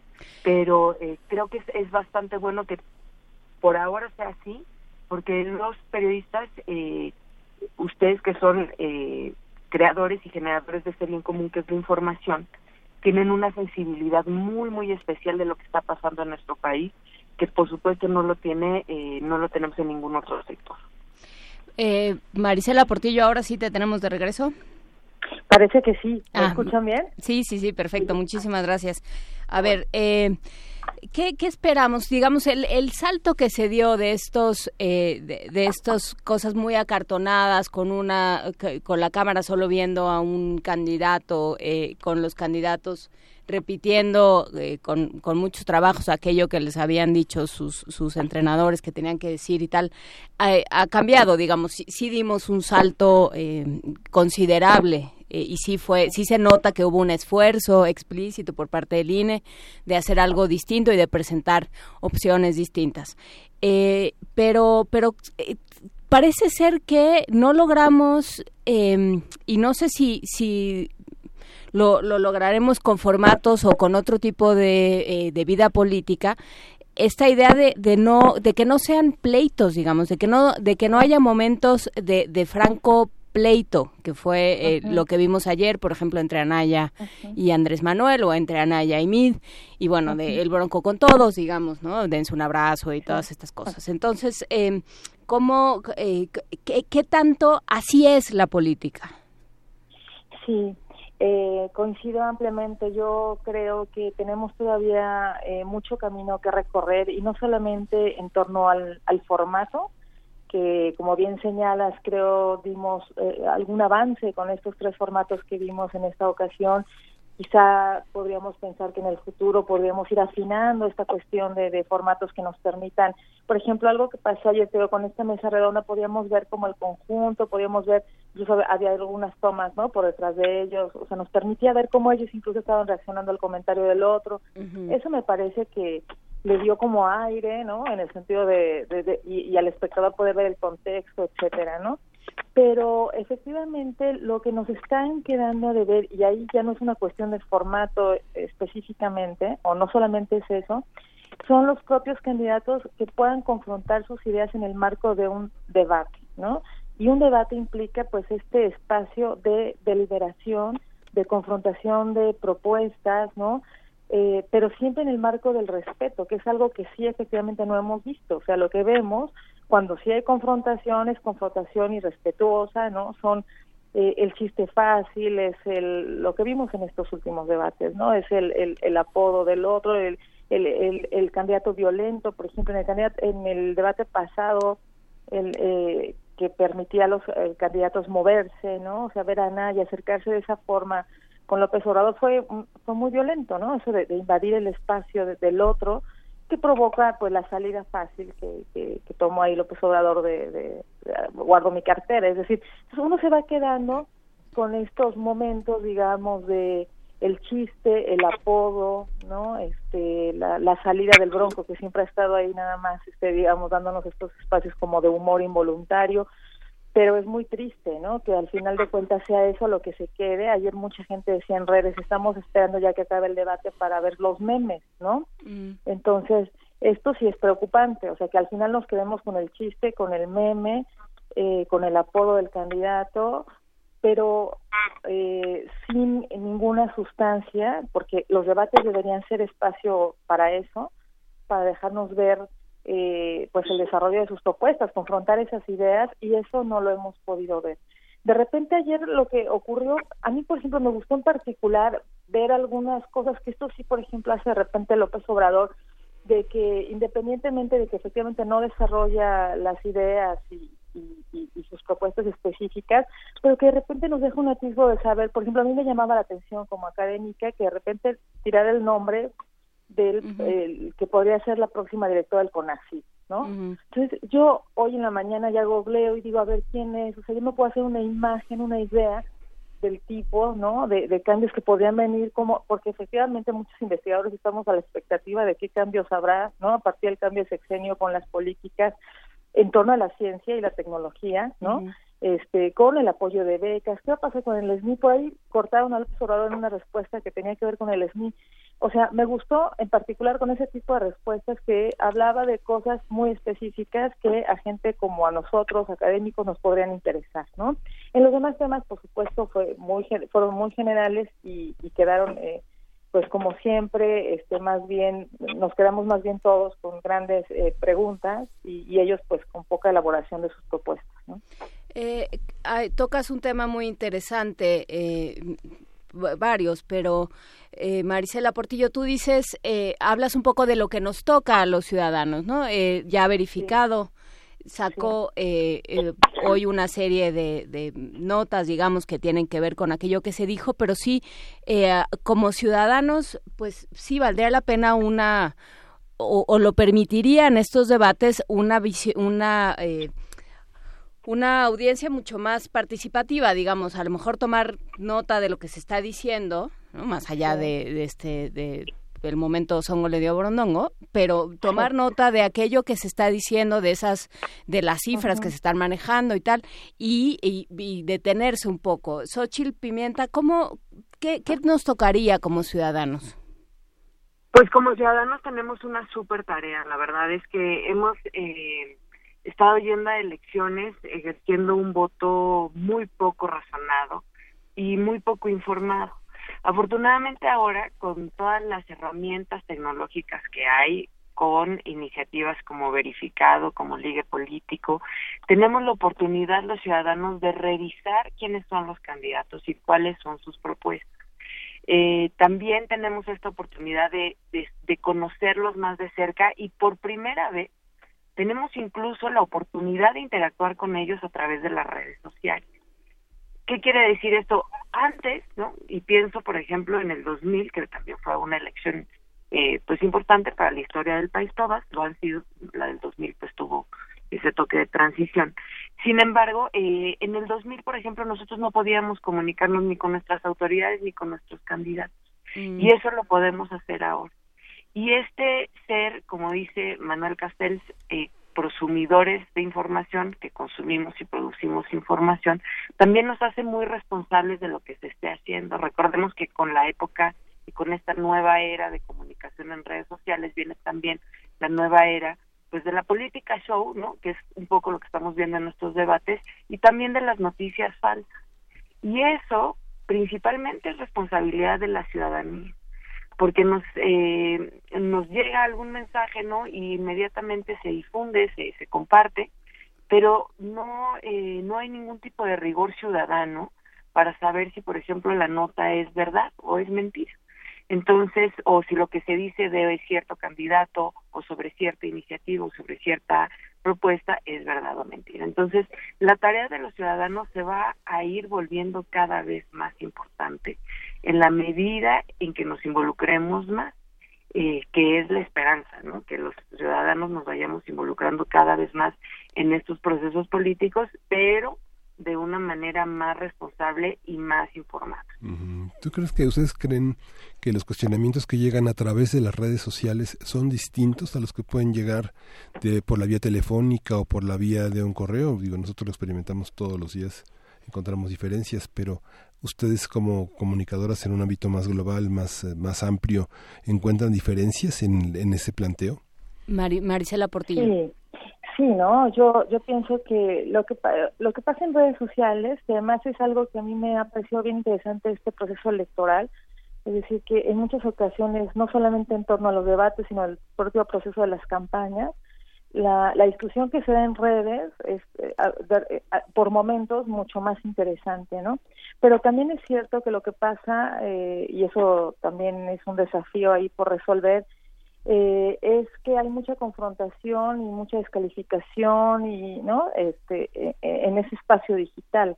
Y creo que también ahí tendremos que empezar a aprender no a, a construir una ciudadanía que ya hay quien empieza a hablar de una ciudadanía digital o sea cómo también eh, digamos aprender a deliberar en esos espacios porque lo que en muchas ocasiones nos encontramos es mucha descalificación intolerancia este entre nosotros mismos y con la gente con la que estamos interactuando ahí en esos espacios no yo creo que ahí también hay hay un, un desafío para los próximos años no eh, cómo resolver nuestro papel como ciudadanos en estos nuevos entornos no y eso también toca el tema de la información que ahorita mencionaba no que tiene que ver con cómo aprender a discernir entre el mar de información que tenemos a nuestra disposición hoy y yo creo que esfuerzos como el de verificado, que, es bien interesante, eh, va a ser también relevante en los próximos años, aprender cómo, eh, cómo enfrentarnos con estos nuevos espacios, con, con la información que circula, eh, con estas también, digamos, eh, guerrillas, ¿no? Entre bots, entre, ¿no? Porque de repente tampoco queda claro, y eso también creo que es un gran reto para el futuro, cómo, este, identificar, ¿no? Con quién estamos hablando, ¿no? Es decir, yo creo que ahí eh, vamos a tener que aprender rápidamente en los próximos años como ciudadanos y como ahorita salió ahí la palabrita que ahora está tan de moda, como prosumidores, ¿no? Es decir, bueno, ahí hay una audiencia crítica empoderada, pero que tiene que acabar de, de aprender a trabajar en estos nuevos espacios. Sí, creo que em, la, la, política, lo mencionaba Xochitl Pimienta, eh, la política se ha vuelto un... Siempre ha sido, siempre ha tenido algo de teatral, digamos, desde, eh, desde el Senado romano hasta ahora siempre la, la, política ha tenido una parte teatral, ha tenido una parte de, eh, de convertirse en una figura mayor a la de un, un ciudadano. Y sin embargo, ahorita estamos en un momento en el que el concepto de ciudadano, el concepto de celebridad, el concepto de político, todos están en una en una constante transformación. ¿Hacia dónde iremos como, como ciudadanos y qué pediremos de nuestros políticos en este sentido y por qué medios, Ochil? Pues, eh, mira, bien lo señalaba Marisela, vamos eh, encaminándonos hacia una ciudadanía más digital. Eh, los jóvenes, por, por, por ejemplo, ahora no necesariamente recurren a los medios tradicionales para informarse sobre lo que está pasando en su país, se enteran a través de redes sociales, con la complejidad que tiene eso, porque cada uno construye su comunidad en red con la gente que pues más o menos piensa como uno, ¿no? Eh, eh, no necesariamente vas eh, con los opuestos. Y eso también involucra, incluye a los políticos Ahora, ¿qué es lo que tiene que pasar también? Pues que utilicemos también estas herramientas como ciudadanos para eh, ir más allá de esta deliberación, y lo pondría entre comillas, ¿no? Porque también, como bien apunta Marisela, pues también hay mucha descalificación y aunque a veces sí también el, debate es mucho más interesante en la red que, que lo que pasa realmente entre los políticos, bueno, pues eh, hay también muchas descalificaciones. Entonces, ¿qué esperaríamos? bueno, pues que también esta ciudadanía buscara estas mismas herramientas y las utilizara para exigir la rendición de cuentas y la transparencia en el actual político, que a mí me parece que eso eh, pues va a ser vital y ha habido ejemplos de que puede funcionar, ¿no? Recordemos ahí el caso, por ejemplo, de Corenfeld, de la Comisión Nacional del Agua, Lady Profeco, etcétera, ¿no? Que han sido eh, pues ahí algunas cosas que nos ayudan a ver que sí se puede, ¿no? Ejercer esta ciudadanía en red y esta exigencia hacia las autoridades que hagan algo. Eh, en cuanto a las campañas, pues también vamos a ir viendo que las campañas, como lo hemos visto, han ido migrando y eso es un reto también para la autoridad electoral, porque pues ahorita están regulados los tiempos en radio y televisión, los espectaculares, etcétera, pero es muy difícil eh, y va a ser un reto, insisto, para las autoridades electorales, cómo van a regular eh, el uso de estas herramientas eh, para unas futuras campañas, porque evidentemente pues la migración va hacia allá, ¿no? Ambas de diferentes maneras se han eh, referido a esto de los tiempos. Eh, Marisela Portillo, ¿qué pasaría si les quitáramos el límite, si fuera sin límite de tiempo, como la lucha libre? Sí, buena pregunta, ¿no? Yo, yo creo que eh, sería bien interesante, ¿no? Porque ayer, por ejemplo, yo, yo sí notaba eh, en algunos candidatos de repente como esta, este, bueno, viendo muy, eh, digamos, muy atentos justo a los tiempos y a veces como tratando como de decir lo mínimo y así como esperando el 3, 2, 1, se acabó, ¿no? Y casi como que me salvó la campana, ¿no? Es decir, no tengo que seguir elaborando. Entonces yo creo que sería muy interesante porque nos permitiría ver, insisto, eh, el desarrollo de las ideas, ¿no? O sea, si ya no, o sea, si le quitamos esta cuestión de los tiempos y dejamos que efectivamente una conversación fluya, un debate ocurra, porque los debates ocurren así, ¿no? O sea, conversamos, nos damos la palabra, ¿no? Intervenimos, en fin. No sé, yo, yo pienso que deberíamos eh, ir planteando algún escenario así en el futuro, pero yo temo que en el fondo también lo que muestran estos debates tiene que ver con nuestra propia cultura política, ¿no? Es decir, estamos muy poco acostumbrados a, a confrontar, ¿no? Pareciera como que si confrontamos somos irrespetuosos, o sea, nos da miedo, ¿no? O sea, yo creo que hay que avanzar en ese terreno, ¿no? O sea, yo yo he notado incluso también en las redes, entre los grupos, por eso digo, hay mucha descalificación y hay mucha gente que de repente se repliega, ¿no? Y dice, no, yo ya prefiero no hablar, ¿no? Como si fuera de mal gusto, como esto no, no, mejor no lo ventila, esto no se ventila públicamente, ¿no? Esto es muy agresivo. Yo creo que no, no hay que tenerle miedo a la confrontación de las ideas, que eso es lo que creo que está faltando en esta campaña y que los ciudadanos lo hemos identificado, ¿no? Pero otra cosa que también ayer ocurrió, perdón, y quisiera también referirme a ello, en, en términos de esta parte emocional, yo también percibí, eh, digamos, muy poco, digamos, muy poca conexión emocional de los candidatos con relación a la ciudadanía. Ni siquiera eso hubo ayer quizá no sé si porque fue el último debate, pero muchos esperaban quizá esta estocada final incluso entre los dos candidatos que están ahorita disputando el segundo lugar, o sea, no no logran ni siquiera enganchar emocionalmente y, y entonces ahí ya de nuevo mi preocupación porque es como la nada, ¿no? No hay ni elaboración de propuestas ni conexión emocional. ¿Qué es lo que queda, no? Sí, esta parte, bueno, en México ya tenemos 24 años de debates, ¿no? El primer debate tal vez fue en, en 1960 en, en, Estados Unidos con eh, Kennedy y Nixon, pero es muy interesante esto que menciona, doctor, porque la historia es, eh, van avanzando, los van avanzando en tiempo. Hoy vemos dos horas.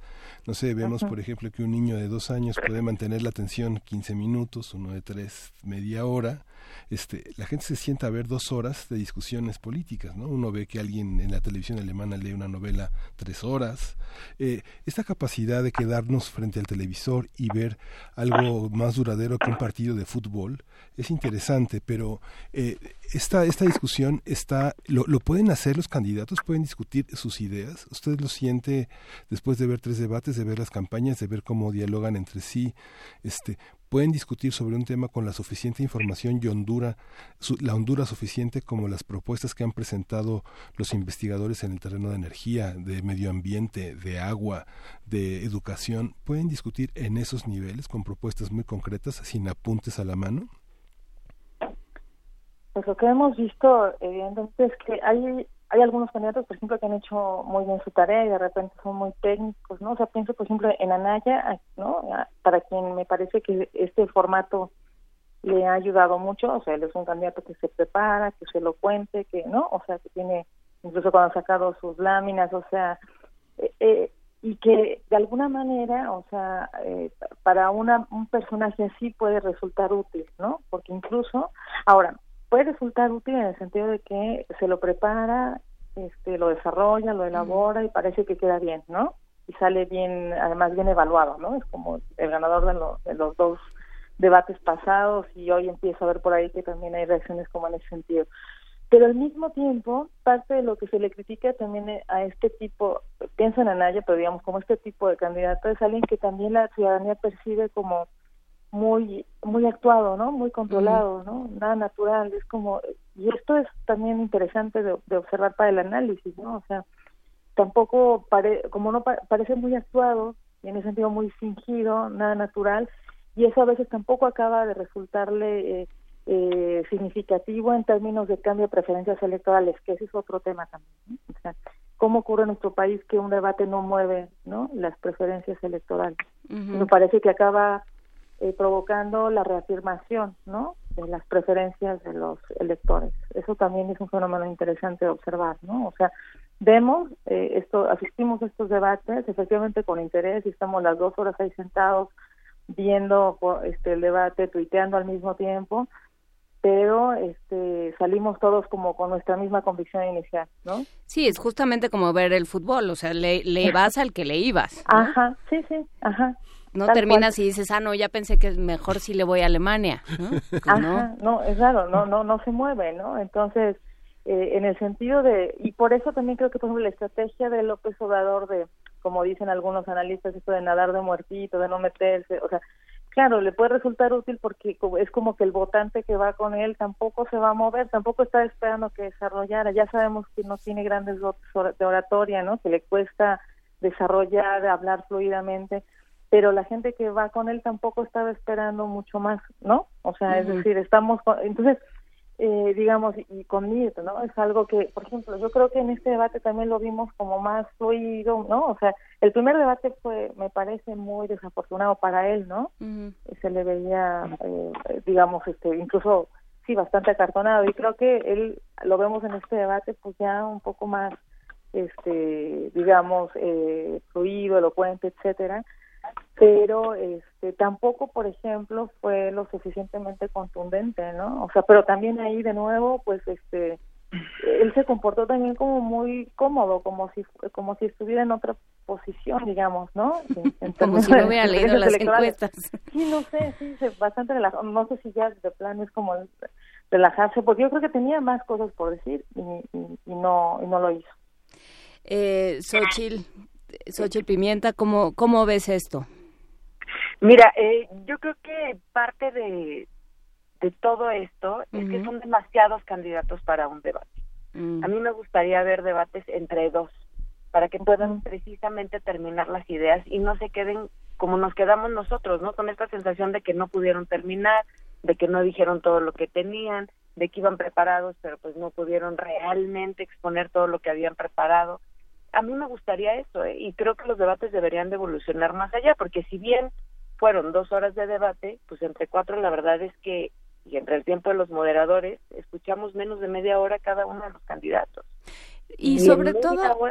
No es tanto, ¿no? O sea, no, no nos pueden realmente dejar algo. Yo, yo, yo veo eso, lo que vemos en los debates, por ejemplo, en Estados Unidos, que son dos, que se arrebatan la palabra, que se increpan, que se señalan, que vuelven a hablar, etcétera, pues es eso, ¿no? Más un debate, nada más que cuando eso lo duplicas, ¿no? Y hay cuatro personas en la mesa, pues ya se vuelve un desorden, ¿no? Ya no es un debate. Y hay eh, otro tema que tiene que ver con los con los temas, justamente. Eh, perdón que me repita, pero de pronto revisábamos, eh, eh queríamos como hacer un análisis tema por tema y eran una, o sea, eran muchísimos y todos eh, de enorme relevancia para el país, ¿no? O sea, así nada más los que ahorita se me, me vinieron a la mente, salud, desarrollo económico y trabajo, ciencia y tecnología y educación, o sea, nada más, ¿no? Y Entonces, pobreza, imagínate. ¿Perdón? Cada uno de, y, pobreza, o sea, cada uno de estos temas daba para un debate. Sí. ¿No? O sea, nada más el tema de, de pobreza, por ejemplo, y salud, esos dos, y además, por ejemplo, ciencia y tecnología, desarrollo sostenible, medio ambiente, híjole, pues no eran todos los temas para un debate, ¿no? O sea, ¿cómo, cómo logras, insisto, ¿no? En menos de media hora por candidato, hablar de seis temas diferentes tan importantes? O sea, ¿no te da? Marisela Portillo. Sí, sí, sí, de acuerdo. O sea, cada uno de estos son grandes temas, dan para un solo debate y, y pues imposible, ¿no? De afrontarlos con este esquema, con los tiempos tan medidos y, y por eso, bueno, es la reacción, ¿no? Que, que la ciudadanía se queda con esta sensación de que nos quedaron a deber, ¿no? Y, y, bueno, pues sí, no, no, el formato no va para el para desarrollar, ¿no? Efectivamente, muy poco tiempo por candidato, demasiados temas. Y en relación a, al número de candidatos, ¿no? Eh, que, quizá tenemos la sensación de que estos debates en países como Estados Unidos, en donde hay dos candidatos nada más, pues eso también permite una, un mayor desarrollo de los temas. Pues sí, pero eso, bueno, remite también a nuestro modelo de comunicación política, ¿no? Entonces, evidentemente acá tenemos no tenemos un sistema bipartidista, ¿no? Pues, ya sabemos ahora con esto de las candidaturas independientes, pues eventualmente incluso teníamos acá, ¿cuántos teníamos? Pudieron haber sido cuatro candidatos o cinco, ¿no? Entonces, muy difícil de manejar un debate con el número de candidatos que tenemos y con estos esquemas tan preestablecidos que no, que no, no que no dan. ¿Ustedes cómo, cómo ven, es digamos que en el caso de Televisa, en el caso de Milenio Diario, eh, este, han organizado como sus propios debates, vimos tercer grado, vimos esas cosas. Los medios, eh, las universidades, las organizaciones, eh, podrían, es viable que se organice un, un debate en estos ámbitos, digamos, republicanos, democráticos, como lo organiza el INE, eh, fuera de los intereses comerciales? ¿Es viable? ¿A quién le tocaría organizar más debates de cara tal vez a la comunidad estudiantil o a la comunidad de, de personas ofendidas, en el caso de algunas ONGs que han trabajado contra la corrupción, por la justicia, por la reparación? Eh, ¿Es, es, es factible? ¿Lo ven como un futuro de los debates? Eh, yo creo que sería bien interesante. Hace seis años ya hubo un primer experimento así, ¿no? Recordemos el, debate organizado en aquel momento por los activistas del Yo 632, ¿no? Mm. ocurrió hace seis años. Podríamos pensar en alguna cosa así. A mí me parece que efectivamente eh, un foro, digamos, organizado por otro tipo de, de actores, ¿no? Sin estar mediados por, como ahorita señalabas, eh, por las televisoras, pues podría resultarnos un ejercicio ciudadano importante, ¿no? Pensemos, por ejemplo, en materia de los derechos humanos, ¿no? Efectivamente, o sea que acá tenemos un tema importantísimo también del que poco se ha hablado en las campañas, ¿no? O sea, yo yo creo que podría ser eh, podría eh, retomar un papel protagónico en la sociedad civil, ¿no? Organizando estos debates. Lo que hemos visto, por ejemplo, en las universidades ha sido muy interesante, ¿no? La Ibero la semana pasada tuvimos la visita, eh, por ejemplo, de todos los candidatos a, jefe de gobierno de la ciudad, estuvo Anaya, estuvo el Bronco, creo que fue interesante ¿eh? como ejercicio académico al interior de la universidad y creo que estos espacios eh, nos permiten también conocerlos de otra manera, más de una manera más cercana, eh, con tiempo, ¿no? O sea, en la visita de los candidatos hubo creo que alrededor de dos horas más o menos, ¿no? O sea, los puedes ver, los puedes captar con más detalle, ¿no? Este, estas propuestas. Entonces yo pienso que estos ejercicios van ayudando mucho también, ¿eh? ya están ocurriendo. Creo que también los ejercicios de las televisoras de llevar a cada uno de los candidatos por separado fue muy interesante. Aunque claro, ahí también no olvidar que las televisoras están jugando un papel, ¿no? Que también resulta interesante en y particular que, no el papel de Televisa justamente no con, son con el tratamiento a los candidatos me ha parecido muy revelador ¿no? Claro, habría que preguntarse en el caso de la UNAM por qué no se ha permitido la visita de ninguno de los candidatos, pero bueno, ese es otro tema para otra conversación. Eh, Xochitl Pimienta, eh, ¿cómo, ¿Cómo repensar la idea de la comunicación entre candidatos? Maricela apuntaba a estas, a, estas eh, visitas a las universidades, a los medios.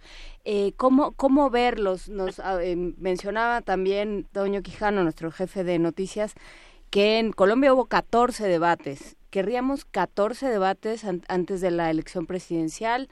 ¿Qué, qué, qué pediríamos, digamos, como como espectadores que somos hoy de la política y como participantes también, porque el ciudadano también tiene una, una participación política. Eh, ¿qué, ¿Qué hacer, Xochitl? Mira, a mí me gustaría mucho eh, que si hubiera más debates, sí con menos candidatos, que cada uno de ellos tuviera oportunidad de tener un debate uno a uno con cada uno de sus eh, contrincantes y creo que eso iba a ser mucho mejor. Hay interés de la población y lo vimos, ¿no? Ayer, gente que estuvo más tiempo viendo una discusión política que un partido de fútbol, como bien lo mencionaba Miguel Ángel. Entonces creo que sí eh, necesitamos apuntar más hacia eso de cara a la confrontación. Ahora, en lo particular con las propuestas, a mí me encantaría que todos estos foros que se hacen con empresarios, con universidades, con académicos, etcétera, se hicieran también más abiertos hacia la ciudadanía en general, porque nosotros no podemos saber exactamente cómo fue el encuentro, por ejemplo, con los empresarios de México, qué fue lo que se dijo, cuáles son las propuestas, y son temas que nos afectan a todos nosotros, porque son empleadores, eh, son eh, inversores del país, etcétera. Entonces, nos interesaría mucho, a mí me gustaría mucho ver que la comunicación de los políticos se mueva hacia allá, hacer mucho más públicos eh, todos estos debates. Incluso con las televisoras, que a mí también me parece que es una iniciativa muy interesante, pero ellos tienen la capacidad de abrir todos estos foros, también hacerlos un poco más ciudadanos, a recibir eh, propuestas, preguntas, inquietudes de la ciudadanía y ser ellos también un canal que las transmita a los candidatos ya que los van a tener de uno por uno y no que se vuelva exactamente pues un foro para eh, los intereses de la televisora en ese momento en particular. Entonces creo que eh, la comunicación tiene que moverse hacia allá, ser mucho más abierta con la ciudadanía, mucho más incluyente y también mucho más clara. Por supuesto, y, la, y los ciudadanos también, como dueños que somos de los medios, tendríamos que, pedir cuentas. Eh, ¿qué, ¿Qué papel jugarían los medios públicos, Marisela Portillo? Eso estaba ahorita eh, pensando, claro, o sea, que debería ser fundamental, ¿no? O sea, porque estaría ahí en sus objetivos, o sea, ¿por qué no, este, con un formato como el que hemos visto, verlos por ahí, ¿no? En el canal 22 y el 11, o sea, abrir estos espacios, ¿no? Yo creo que que es, que, que, es importantísimo, ¿no? O sea, pensar por qué están dejando pasar esta oportunidad. Entonces yo creo que eh, sí, eh, eh, pensando en el futuro, eh, esto yo creo que podría incentivar eh, mucho eh, el, el, desarrollo de estas propuestas de, de los de los candidatos en momentos de campañas electorales. O sea, no pensar solamente en el formato del debate, sino en estos otros formatos de ejercicio periodístico, organizado no solamente por los propios periodistas, sino por los ciudadanos, eh, y efectivamente pues exigir pues abrir estos espacios. Se entiende que a mí también me parece que ese espacio de los empresarios a muchos nos interesaba mucho no qué supimos supimos por los periodistas que después filtraron algunos discursos no y nos pudimos enterar de algunas reacciones algunos acercamientos pero eh, evidentemente eso esto reviste un gran interés público no o sea por qué no podemos acceder a a ese tipo de reuniones de no de acercamientos porque eso también permitiría algunas definiciones, ¿no? Ciudadanas. Claro, creo que eh, lo que queda de esta conversación, les agradecemos mucho a Xochitl Pimienta del TEC de Monterrey, Campus Estado de México, y a la doctora Marisela Portillo de la Universidad Iberoamericana. Creo que queda esta idea de eh, qué, nos, qué nos toca como ciudadanos, esta idea de qué hacemos con el disenso, que ha sido un tema fundamental en este proceso, en, en muchos, pero en este proceso con además el acceso a redes sociales y la participación de distintos miembros de la ciudadanía en, en el discurso, bueno, pues en la discusión, bueno, ¿qué, qué pasa cuando, cuando disentimos y cómo disentimos para construir otro tipo de, eh, de contenidos y bueno, pues ahí quedan muchos temas. Agradecemos a las dos esta conversación y les deseamos un muy buen día. Igualmente, muchísimas gracias. Que estén muy bien. Nos dice eh, arroba, bueno, no, no, arroba muchísimas consonantes, pero Zoom en Twitter eh, que los foros con los empresarios están en YouTube. Habrá que asomarse a ver qué, parte está. Muchísimas gracias a todos y nos vamos a música, Miguel Ángel. Vamos a escuchar de Billie Eilish, I Don't Wanna Be Your Anymore. Es una cantante cuyo Ocean Eyes se convirtió en una cuestión viral, 35 millones de streams en Spotify. Vamos a oírla, esta joven de, nacida en este siglo.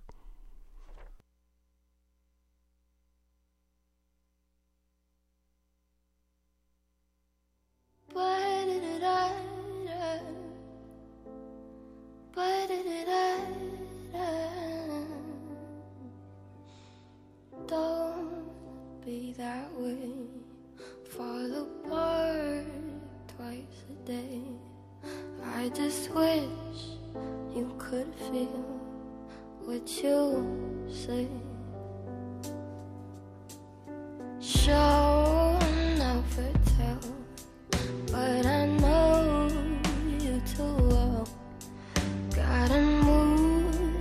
that you wish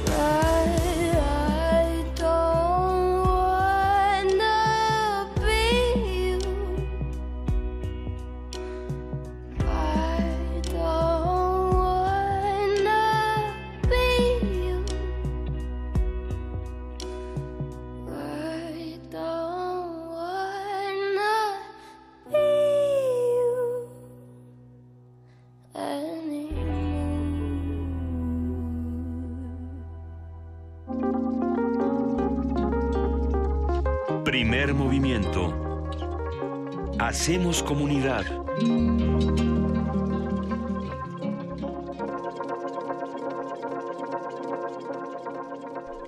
8 de la mañana con 57 minutos nos quedamos inevitablemente eh, platicando fuera del aire, Miguel Ángel. No hay de otra eh, sobre... em, de pronto la falta, eh, lo, lo mencionaba, eh, ya no me acuerdo cuál de las dos especialistas que, que hablaban hace un momento, eh, la, la falta de empatía que se notó, por un lado, sí, probablemente derivada del cansancio, pero también con una, parece que una visión de país eh, de- desde el escritorio.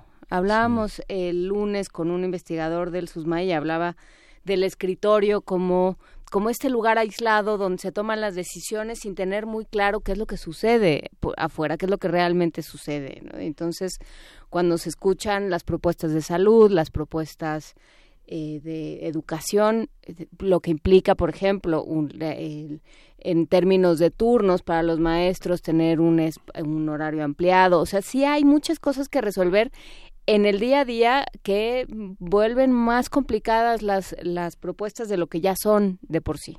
Sí, esto que llamamos y que asusta tanto a, muchos eh, burócratas, a mucha gente que trabaja en la administración pública, de, van a venir a hacernos una inspección. Esa parte que es tan necesaria por parte de, de los candidatos, de sus equipos asesores, de pensar en la lógica en la que unos ciudadanos que se mueven de un punto a otro de la ciudad y que eh, en la lógica del transporte algunos han apostado por un candidato a la ciudad o por otro y que las consecuencias las pagan los ciudadanos todos los problemas de movilidad de agua.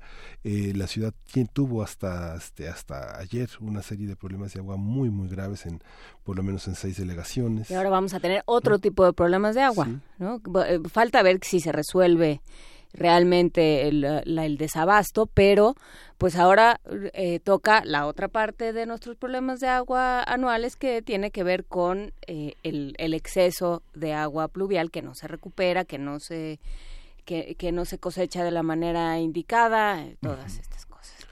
pues sí más observación. Pues nos vamos a una pausa y regresamos a la tercera hora de primer movimiento con el voto en el extranjero Búscanos en redes sociales, en Facebook como Primer Movimiento UNAM y en Twitter como P Movimiento o escríbenos un correo a primermovimientounam@gmail.com.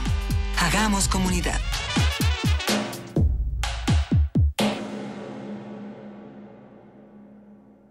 ...1968 nos legó una transformación social tan profunda... ...que aún hoy, a cinco décadas de distancia... ...seguimos escuchando sus ecos... ...y escribiéndonos a través de la... ...tinta de la memoria...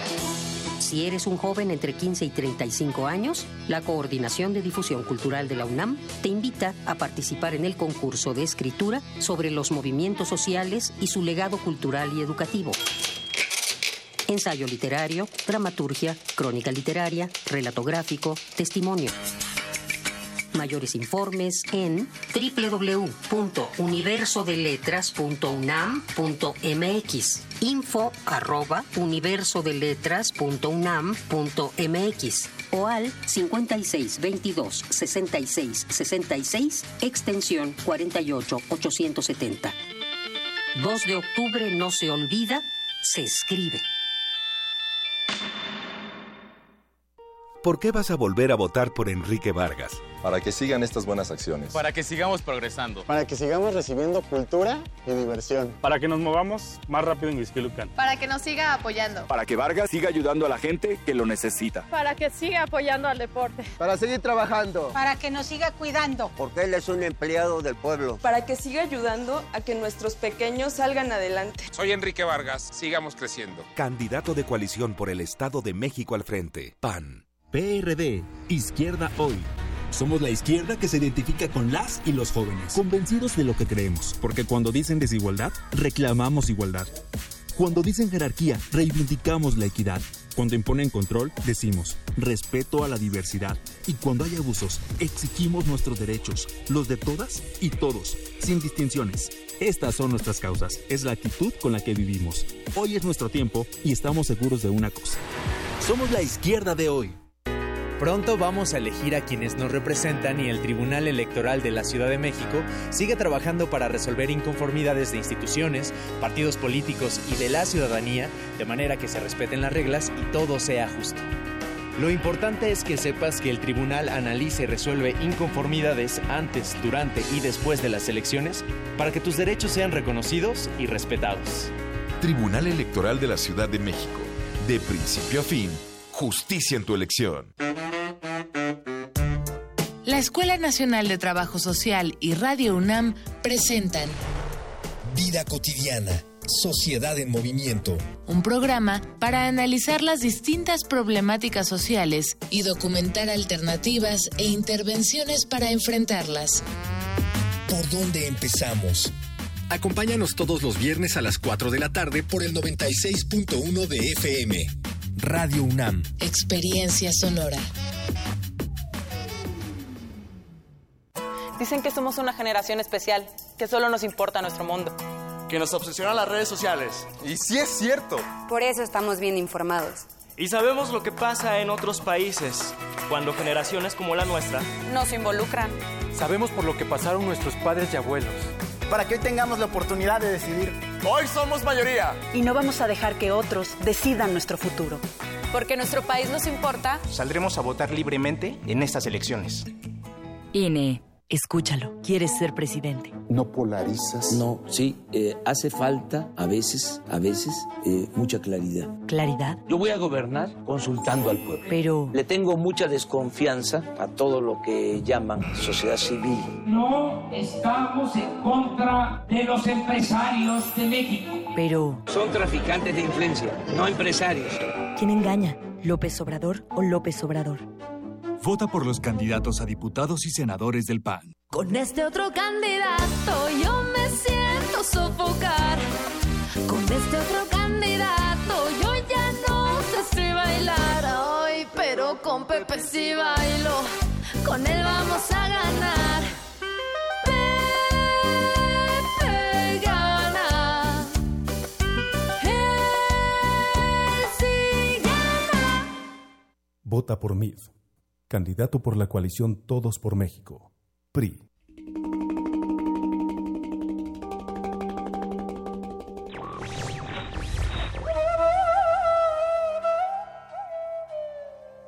La libertad es el derecho que tienen las personas de actuar libremente. José Martí.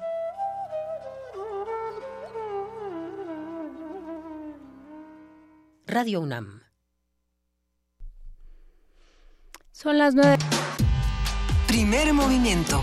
Podcast y transmisión en directo en www.radio.unam.mx.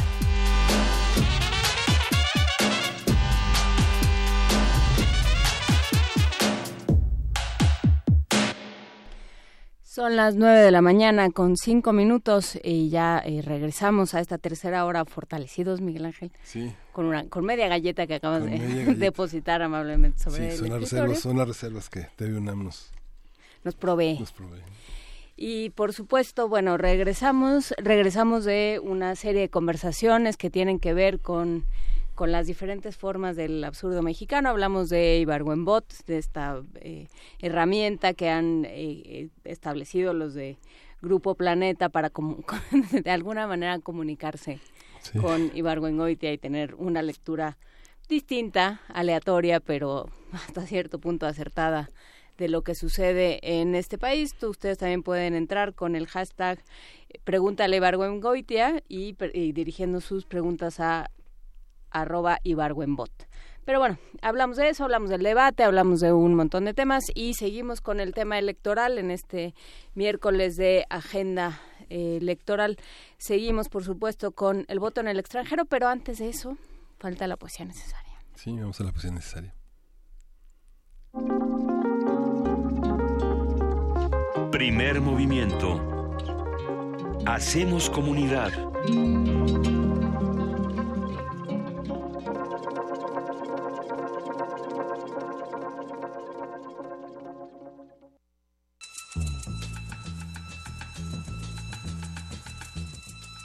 Es hora de poesía necesaria.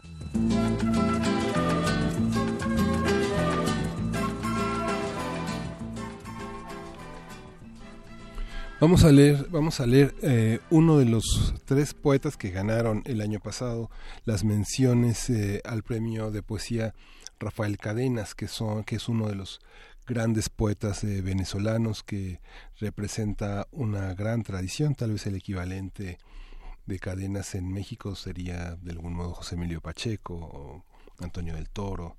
Es, este, poema es de Juan Manuel Romero y lo vamos a acompañar con un combo musical de toda esta nueva escena de protesta, de enorme beligerancia en, en Venezuela con un grupo que se llama Zapato 3. Es un conjunto de rockeros eh, muy interesante. Este poema se llama Simulacro. Eh, dice los simulacros. Maniobro falsamente como un amante, falsamente como un fantasma. Los adioses no penetran paredes, bordean. Apenas veo entre las cortinas. Adentro hay un silencio tembeleque. Adentro el silencio ladra duro. Aprovecho la ventolera. Entro borracho de zamuros, bañado en alcoholes de infancia. El chispazo del cuarto materno exagera los lengüetazos del sol negro. Los farallones en el colchón signaban viajes por rieles. Emigraciones a bombillos quemados de hospital para esos viajes ella solo empacaba subjuntivos. Cuando todavía su mirada era, le tocó el azúcar al azúcar hacerle el fragor. El páncreas fue la enana blanca de la constelación de sus entrañas. Luego vino la sísmica incertidumbre del Parkinson para romper sus ademanes, y las islas negras que se abrían como fosas vulgares en la leche quieta de su dermis, las escaras. El oleaje del duelo de a poco se hizo bestia, gusano. La ligereza de las cortinas a todo le da permiso, a los aullidos, al doctor Tobar, quien con su voz de bolero dijo agradezca que del techo no cae pus. Mamá se frota las manos, hace otro simulacro para combatir el vacío. El vacío siempre tiene hambre. Él se chupa a mi mamá como un espagueti. Necesito con urgencia aprenderme los misterios dolorosos, recitar crudas elegías con las que se ha construido imponentes templos para el dolor. Un fantasma necesita saber por qué regresa la congoja, para qué sirve doblarse de dolor. Este poema sobre el duelo de Juan Manuel Romero.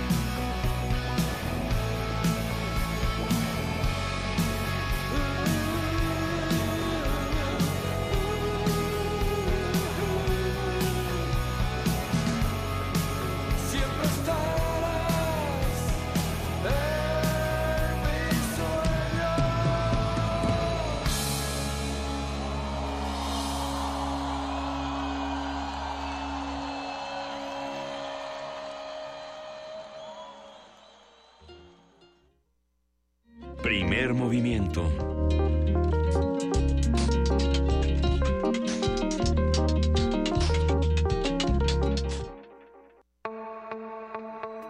Elecciones 2018. Mesa de análisis.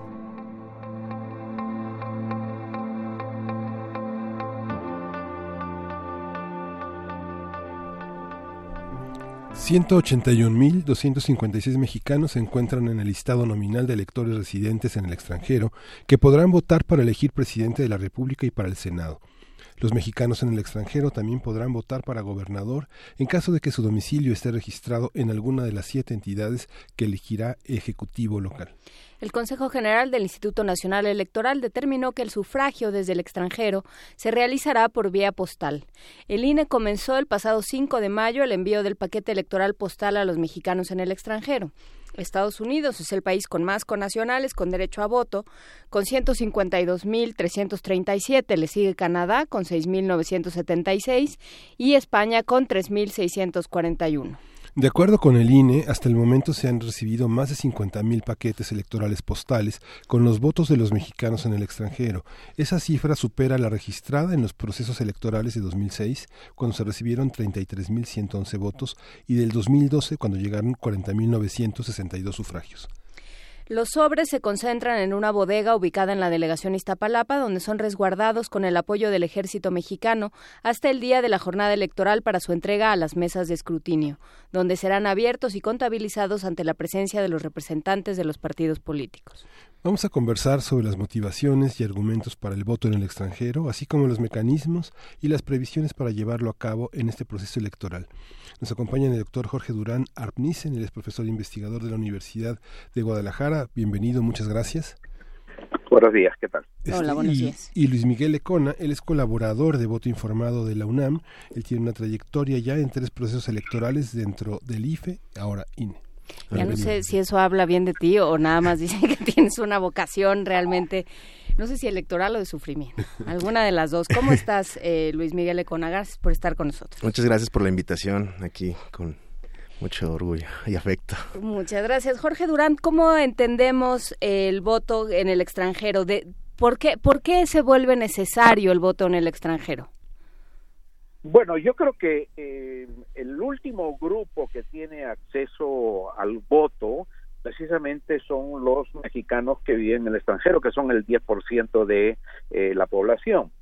Anteriormente, eh, los analfabetos tuvieron acceso al voto, las mujeres, los jóvenes, y no faltaba incluir, como en la mayoría de las democracias del mundo, a los nacionales, los ciudadanos que, que viven fuera, y en este caso eh, México es un exportador neto de mano de obra con más de 10 millones de eh, mexicanos viviendo en los Estados Unidos y bueno, muchísimo menos en otras partes del mundo, pero eh, era un avance fundamental que se tenía que dar, que se dio de manera formal y práctica en dos ocasiones, pero que hemos visto que eh, en las dos primeras ocasiones ha sido realmente eh, muy limitada la participación. Y yo considero que en esta ocasión también, si, va, si bien va a aumentar, eh, va a ser una participación muy, muy limitada porque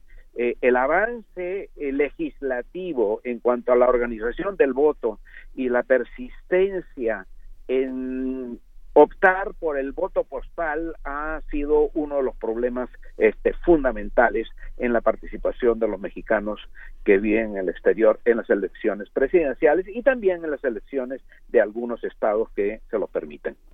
Eh, justamente estábamos hablando fuera del aire con eh, Luis Miguel Econa sobre este, este sistema. Eh, esta logística del voto postal, ¿qué, ¿qué implica? En un país además donde el servicio postal tiene complicaciones.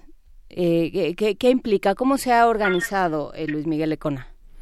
Bueno, pues el instituto tuvo que eh, poner una, bueno, hacer con el con una empresa, obviamente de mensajería para el traslado de las boletas electorales hacia el extranjero, pagado el regreso, pero sí ha tenido un poco de dificultad, sobre todo en, cuando vienen de regreso, sobre todo con el remitente, como habíamos comentado, y que la gente no, no confía que lleguen al lugar donde tienen que estar.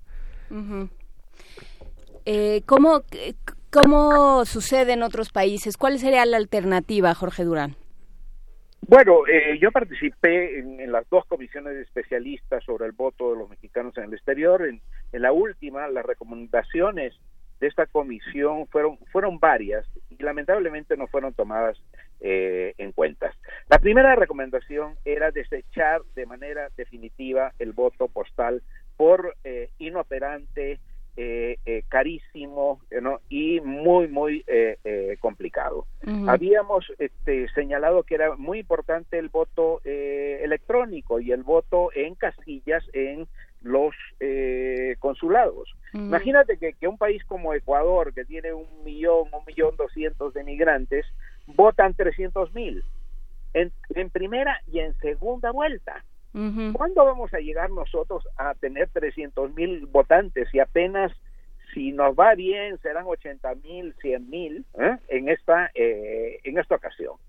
Eh, el problema es que hay una desconfianza fundamental de los partidos políticos con respecto a la organización del voto electrónico, que era una de las posibilidades que la UNAM precisamente yo participé en esa comisión, eh, había eh, gentes expertos en la seguridad de un sistema electrónico que nos permitiera votar. Por otra parte, está el asunto de la credencial, que por primera vez se está credencializando en el extranjero, que era una demanda eh, muy antigua de los mexicanos en el exterior. Pero bueno, fueron 600 mil credenciales cuando tenemos 8 millones de posibles eh, eh, votantes. Pero nosotros habíamos propuesto que se hiciera una, eh, que los que tuvieran ya la credencial para votar con fotografía y el IFE tiene absolutamente todos los documentos, la pudiera renovar de manera electrónica para votar en esta ocasión. Eso significaba de que alrededor de dos millones de credenciales que estaban vencidas pero de las cuales el INE ya tenía toda la información, hubieran podido renovar de una manera muy, muy fácil para votar en esta ocasión. No, lo que se decide, esa propuesta no se toma eh, en cuenta y se decide credencializar con los resultados que tenemos ahora, que es cerca de 600 mil credenciales, de las cuales eh, ciento, cerca de 180 mil se han inscrito para eh, votar pues vamos a ver cuáles son los resultados. No, no, no tengo una bola de cristal, pero todo indica de que vamos a un paso realmente lentísimo, sexenio tras sexenio. Después, este, en un par de años vamos a tener una reforma otra vez del voto de los mexicanos en el exterior y a ver si podemos votar de manera electrónica y a ver si realmente todos los mexicanos que viven en el exterior tienen una credencial y no solo una credencial para votar con fotografía, sino un documento nacional de identidad, que es algo que todos los países, prácticamente todos los países del mundo, menos México lo tienen. Para nosotros es como una gran maravilla tener este ahora la credencialización. Eso lo hace todo, por cualquier país del mundo. Este, Venezuela, Argentina, Perú, Chile, todos los consulados dan documentos nacionales de identidad, menos el caso de México. Y en ese sentido, pues tenemos un atraso notable. El arma de dos filos de la, del documento de identidad, como fue con las dictaduras en el Cono Sur, ha sido un miedo que generó en la izquierda, en muchos sectores, eh, ese, ese, ese temor a la, a la, a, la, identificación única, el documento de identidad ha sido la polémica que ha este, auroleado la, la política de la Secretaría de Gobernación de crear un documento único con acceso a una información privilegiada sobre los ciudadanos que, que pueden estar al alcance de un brazo represor. Digamos, ha sido un argumento por parte de un sector. pero bueno, es otro tema. Ya están, pero formalmente no. Eh, Luis Miguel Lecona, ustedes en Voto Informado tienen el pulso muy puesto en, eh, en lo que sucede en redes y en lo que eh, perciben sobre todo los, los ciudadanos y, bueno, quienes, quienes acceden a Twitter. ¿Cómo, ¿Cómo lo ven? ¿Cómo ves tú el voto en el extranjero? Bueno, eh, como decían el doctor, eh, obviamente ha subido mucho la participación del proceso electoral de hace 12 años, del 2006, a la participación de ahora obviamente no es la esperada, hay que hacer un poco más de hincapié de eso. Son 181 mil cuando tenemos más de 11 millones, 15 millones de conciudadanos fuera del país. O sea, es el 10% de, de algo que debería, para empezar el INE, debería de trabajar más en eso. Sí, los mecanismos deben cambiar, obviamente. Eh, nosotros en Voto Informado pues tratamos de, con las redes sociales, de hacer impulsar la votación tanto en México como fuera del país. De hecho, en nuestro curso masivo en línea, que hace 15 días lo presentamos aquí también, en el módulo 2 eh, habla Enrique Andrade sobre el voto en el extranjero. Y ahí habla de la participación, de cómo se hace todo toda la logística para que, sobre todo, cómo tenían que los ciudadanos que registrarse para que les pudiera llegar su paquete electoral, su paquete postal electoral. ¿Y, cómo, cómo tienen que registrarse? Eh, tenían que registrarse. ya, eh, pasó. ya, pasó. Obviamente tenían que tener su credencial de elector, ya sacada aquí o sacada en los consulados. Eh, para sacarla en los consulados era el mismo trámite que ir a un módulo de atención ciudadana aquí. O sea, el mismo paso tenías que ir, tomarte la foto y esperar de tres a cuatro semanas a que te llegara. Una vez que se llegara en la credencial, tenías que registrarla en, en una aplicación móvil que, que el INE impuso para el botón del extranjero y ahí se ponía la dirección y obviamente para que aparezcan en la lista nominal. Lo cual implicaba que tuvieran una, un acceso al servicio postal. O sea, ¿de, qué manera este, todo este, toda esta organización se presta de doctor Durán? Por un lado, a la suspicacia, que es eh, uno de los grandes temas nacionales, y por otro lado, a em, a dejar fuera a muchos migrantes que como o, mucha gente que está fuera de México y que querría votar o que tendría que poder que tener la posibilidad cómo cómo funcionan estos dos mecanismos bueno yo creo que la suspicacia no es un problema nacional, es un problema de los partidos políticos. Que eh, no, eh, esos son los que son realmente suspicaces y desconfían los unos de, los otros porque tenemos una historia eh, de fraudes electorales en, en el país y precisamente no se avanza por esa desconfianza tremenda que tienen este los partidos. Por otra parte, hay muy poco interés por parte de los partidos en el voto de los mexicanos el exterior. En un comienzo tenían un poco de susto porque decían, no, pueden votar cuatro millones y eso puede cambiar la elección y cómo es posible que los que están viviendo en el extranjero vayan a cambiar la elección. No se trata de cambiar la elección, un voto es un voto, cuenta lo mismo aquí en Chiapas que en, en Chicago pero eh, ese argumento se, se utilizó de que iba a haber un voto masivo. Cuando se dieron cuenta de que eran 35 mil, 40 y tantos mil votos, dejaron de interesarse. Nosotros, yo una, en una ocasión tuvimos una reunión con los, con los representantes de los partidos políticos y le preguntamos, bueno, ¿ustedes les interesaría invertir en campañas en, en el exterior? Porque está prohibido hacer campaña en, en el exterior. Entonces, el voto informado eh, eh, puede ser en México, pero en, en, Estados Unidos pues no hay no hay posibilidad de hacer campaña, está prohibido por eh, la ley. Y lo que respondieron todos los partidos políticos, no, no nos interesa, no nos interesa gastar el dinero en hacer una campaña en el exterior. El problema está en que si somos una democracia y una democracia participativa, donde inclusiva, donde queremos incluir a estos este, 8 millones, porque son alrededor de 12 millones, vamos a, vamos a poner que eh, mayores de 18 años son entre 8 o 9 millones de posibles eh, eh, votantes, el que tengamos una experiencia de 40 y, 40 y tantos mil o que podamos llegar a 80 mil, pues es, es, realmente mínima, ¿no? No, no, no llega al 1%. ¿no? Entonces, realmente algo está fallando yo creo que no es un asunto del INE, es un asunto de los legisladores que no se atreven a dar el paso para, primero, tener un proceso de credencialización permanente.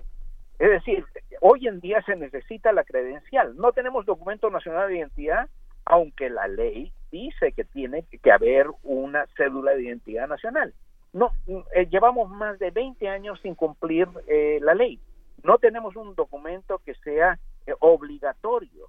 para todos los mexicanos. Por ejemplo, el drama de los de los Dreamers que están en Estados Unidos, pues son cerca de dos millones de mexicanos que nacieron en, en, México y se fueron a vivir de pequeños en los Estados Unidos. Al llegar a los 18 años, ellos no tuvieron que ir al consulado. No tuvieron la obligación de ir al consulado. En cualquier país, uno tiene la obligación de ir a sacar su documento nacional de identidad. El argumento de, de, las dictaduras, eh, eh, bueno, sí, pero hoy día también con el, eh, tenemos el problema del crimen organizado. El crimen organizado extorsiona a medio mundo con la credencial de elector. Y los jueces ni la policía pueden utilizar esa credencial para identificar a una persona por su huella o por su fotografía. ¿Por qué? Porque eso es un asunto única y exclusivamente de los partidos políticos. Si ustedes van a la CEMEFO y ven 50 cadáveres, no le pueden tomar la huella y no pueden identificar a esa persona por su huella. Tienen que esperar a ver a que llegue un familiar a ver si lo identifica. O sea, en ese, en ese nivel estamos precisamente por no tener un documento nacional de identidad. Obviamente que tiene que, que salir de gobernación. Es decir, no puede ser gobernación el, que maneje eh, eh, eh, este asunto, pero tampoco puede ser que los partidos políticos manejen la, el documento nacional de identidad. Lo que usted está diciendo realmente tiene un impacto que, que, atraviesa por toda la política de desaparecidos, de desapariciones forzadas, de toda esta búsqueda que se echa en todo el país, por, justamente por la falta de recolección de huellas, de cotejo y de recolección de ADNs, ¿no? Tiene esa trascendencia, digamos. Exactamente. En, cualquier país, en, tú tienes un accidente en Argentina, te toman tu, tu huella y la policía inmediatamente sabe quién es, eh, dónde estás, cuál es tu dirección, quién eres. O sea, por supuesto que hay una posibilidad de que venga un gobierno que este, eh, utilice todas esas este, eh, esa información. Bueno, ya lo hemos pasado en México. ¿Cuántas veces se ha vendido o ha aparecido en Internet las bases de datos de, eh, de la credencial para votar con fotografía? Y no la puede utilizar un juez o tiene que, hacer todo un trámite o no la puede utilizar la policía. Entonces tenemos un, una, una, un problema aledaño que no hemos solucionado, que es el problema de, eh, de que en cualquier eh, eh, democracia tú tienes un documento nacional de identidad, donde no la tienes en Estados Unidos. Seguimos ese modelo, el modelo norteamericano. Y han tenido muchos problemas con eso. Ahorita los están teniendo pensando en una próxima elección. Bueno, claro, también ellos, por ejemplo, tú tienes 12 millones de indocumentados, ¿por qué? Porque no hay un documento nacional de identidad y, te, te dicen que tu documento tiene que ser Social Security Number, el Social Security Number no tiene foto, no tiene huella, no tiene nada. Pero ¿cómo vas a, incluso como seguridad nacional, cómo vas a tener eso? Claro, en Estados Unidos te persiguen por, por mil lados con la tarjeta de crédito, con cualquier cosa. Ellos tienen toda una serie de mecanismos. Por eso es que no necesitan un documento nacional de identidad, pero nosotros no lo tenemos.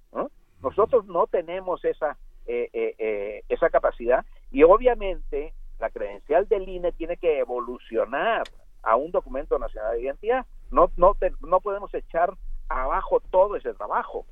Pero, por ejemplo, yo les pregunto a ustedes, ¿alguno de ustedes recuerda su número de el INE? No.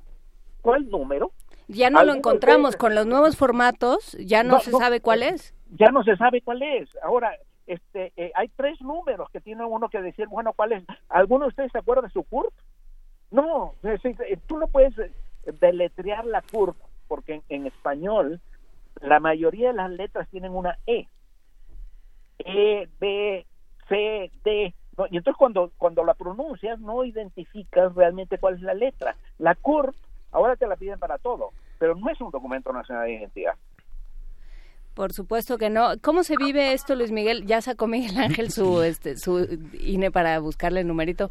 Eh, con los, en efecto, con los nuevos formatos, ese número que estaba en un costado, en, en eso, en ese, em, modelo. que tienes tú, Miguel Ángel, ya no está. Entonces ya no puede uno. Sí aparece.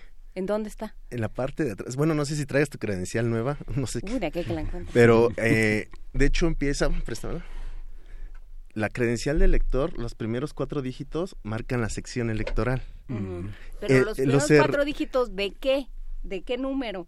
de tu sección, por ejemplo, esta Son es la 16 1565 y después es el año en que fue sacada y, y los demás sí ya son un conglomerado de números que No, eso que está muy pone. bien. Lo que pasa es que Pero- antes era más sencillo localizar ese número. Sí, sí, de hecho, eh, en los bancos antes eran 11, los 11 dígitos, ahora ya no saben a dónde to- topar porque pues, viene toda una serie de... una llave. Una llave. Exactamente, además, ¿para qué necesitas 11 dígitos? Con 9 dígitos tienes 999 mil millones. ¿eh? Es decir, ¿cuántos somos? 100 Sí. millones, tienes todas las variantes. Y tú si tienes un, un número, nada más, y ese es tu número, ¿eh? por ejemplo, todos los fallecidos, ¿qué pasa con los fallecidos? Pues nadie los reporta al INE. No. De hecho, eh, eh, el INE, eh, bueno, sobre todo los institutos locales o distritales, con tienen que ver a los a las presidencias municipales a que le den la base de datos de la gente que ha fallecido. Sí, la base del Bueno, acta de sí, defunción es, está es un es proceso que local. tenía que ser automático. Sí. Inmediatamente fallece una persona, sale de la lista eh, eh, de la lista general, pues esto es una lista de electores, ¿no? Eh, eh, a muchos partidos les conviene que haya muchos muertos y fallecidos. ¿no? ¿no? Eh, Es la base, es la base del bronco, doctor. Es parte de la base del bronco. Bueno, pues sí, Eh, eh, esos son los problemas que tenemos porque realmente eh, eh, ahí está fallando algo realmente muy serio y nos ponemos a discutir de otra serie de eh, otra serie de cosas, ¿no? Yo creo que el asunto de la credencial es eh, fundamental y a ver si en esta ocasión pues nos damos cuenta de que eh, eh, eh, este punto eh, puede realmente avanzar porque eh, eh, la credencial no es universal, no es eh, eh, no es obligatoria. ¿no? Entonces tenemos un montón de gente que está fuera de eso y no hay una cultura para tener un documento nacional de identidad que sea el que ahora con el con el INE obviamente casi todos lo tenemos que eh, utilizar, pero como dicen lo que lo, lo importante del número es el distrito electoral donde vas a buscar, donde tú vas a votar. ¿Por qué? Porque es una credencial para votar. Ese número tiene una lógica electoral, no tiene una lógica de identificación. Eh, Luis Miguel Lecona, desde el INE, ¿cuál es eh, la idea? Tú que has seguido el trabajo desde dentro, ¿qué, cuál es, eh, la, ¿cuáles son los contraargumentos? Bueno, pues eh, tener la credencial de elector, pues nada más sirve para votar. Eh, mucha gente la ocupa porque es un medio de identificación, sobre todo con los bancos o para hacer algunos trámites.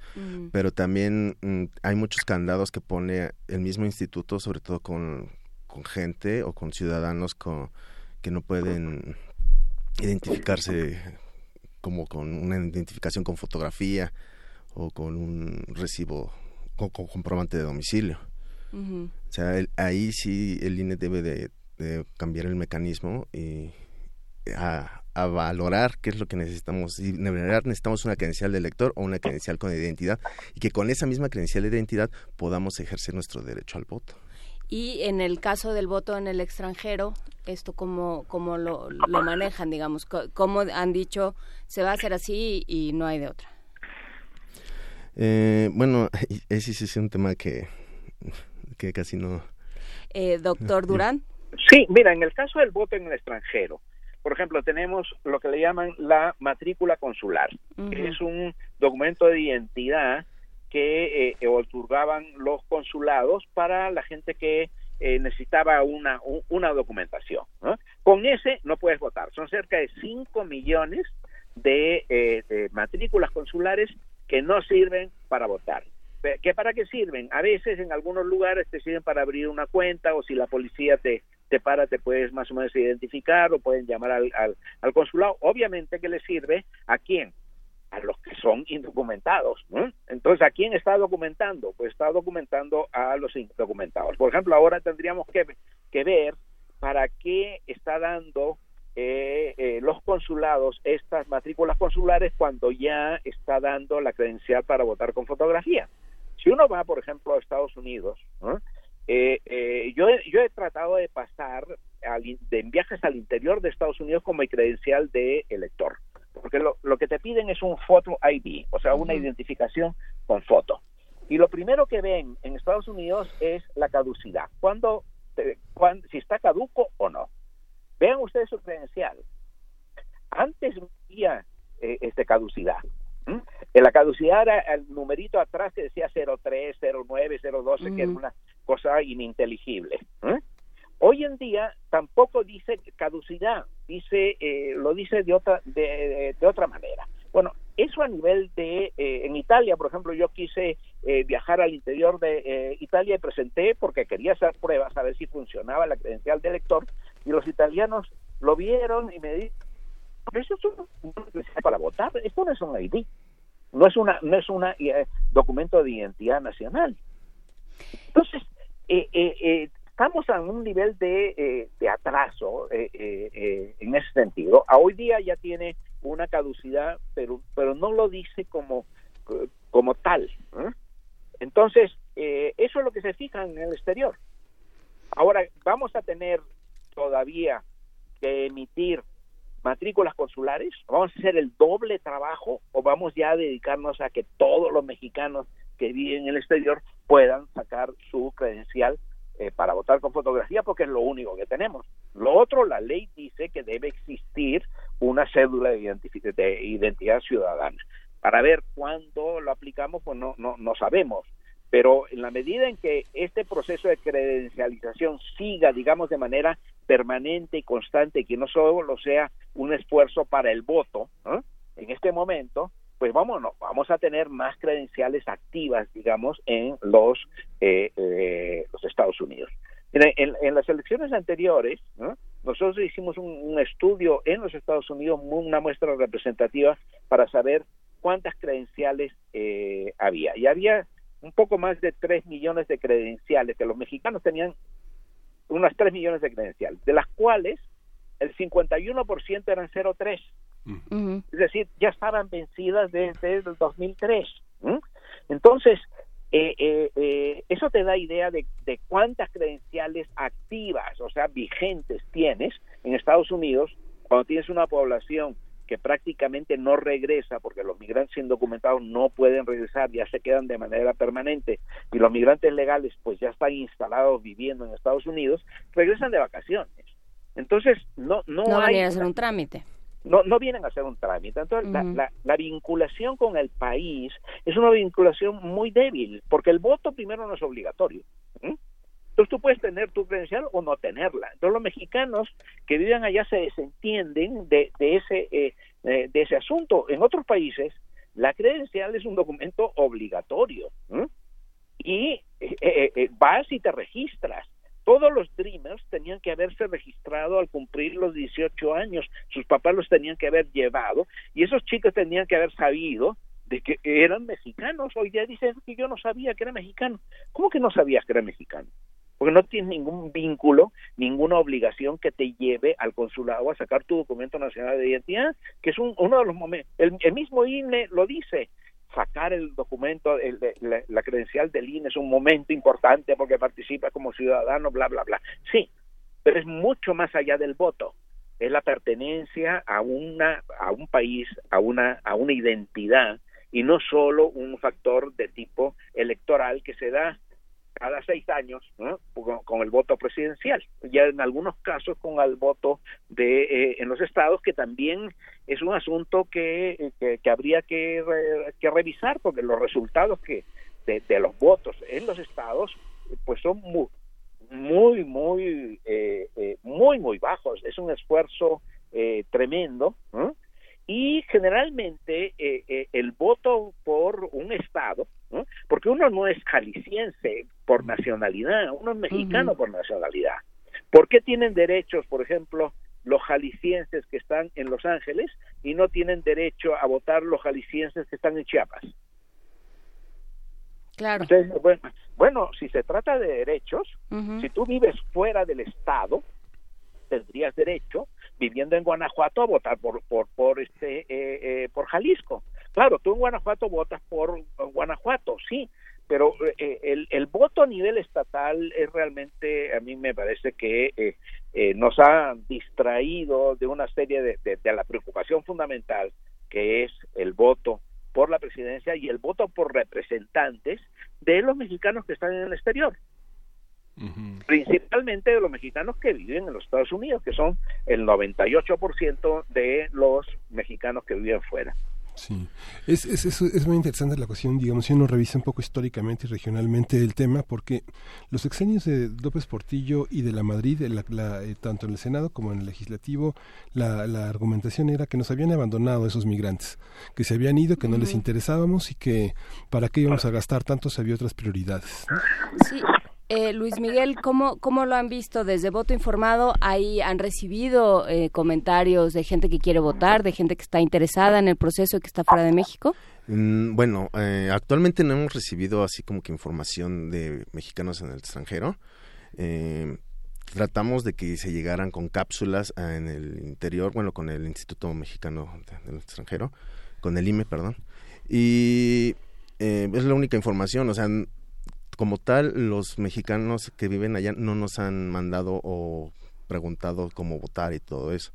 Nosotros tratamos de hacer infografías o, tener espacios en las redes para que ellos pudieran este o saber cómo eh, votar en el extranjero. De hecho, ya habíamos grabado antes a Enrique Andrade, eh, antes de grabar la cápsula del MOC, para que invitara a los conciudadanos a emitir su derecho a votar. Y hay este, una parte muy importante, doctor Durán, que pasa por esto que dice Miguel Ángel, del, del desdén, del desinterés, eh, lo mencionaba usted de alguna forma, ¿no? El, el desinterés y la y la especie como de rencor hacia quienes se van, ¿no? Bueno, pues ya no les interesa, entonces ya no los tomamos en cuenta. Eh, ¿Cómo regresar de ese discurso? Bueno, hay eh, eh creo que tener un cambio de, de, narrativa. Por ejemplo, eh, uno de los temas eh, eh, en que ha cambiado la, la política exterior mexicana en cuanto a la defensa de los mexicanos en el exterior es que la mejor defensa es que tú te hagas ciudadano norteamericano. Es decir, es la mejor manera que tienes de defenderte. El, el, Estado mexicano te podrá defender, pero si tú te haces ciudadano norteamericano tendrás derechos y podrás votar y no pierdes tu nacionalidad. Sin embargo, ¿qué pasa? Que ahora en las elecciones que acabamos de ver, el caso de Nestora, por ejemplo, y el caso de em, Napoleón Gómez Urrutia, los dos tienen doble nacionalidad y los estamos hay una serie de grupos que lo están criticando cómo es posible que puedan este eh, acceder a un puesto de representación popular si tienen doble nacionalidad bueno y por qué no cuántos mexicanos tienen doble nacionalidad son cerca de, de, de, 4 o 5 millones de mexicanos que tienen doble nacionalidad y en el futuro van a ser más. Tienen la, la, posibilidad de votar aquí y tienen la posibilidad de votar allá. Son, eh, es, es un derecho.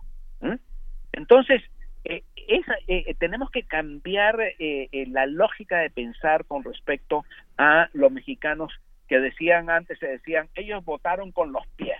Es decir, ellos se fueron. ¿Por qué? Porque no aguantaban la situación de este, de ese país.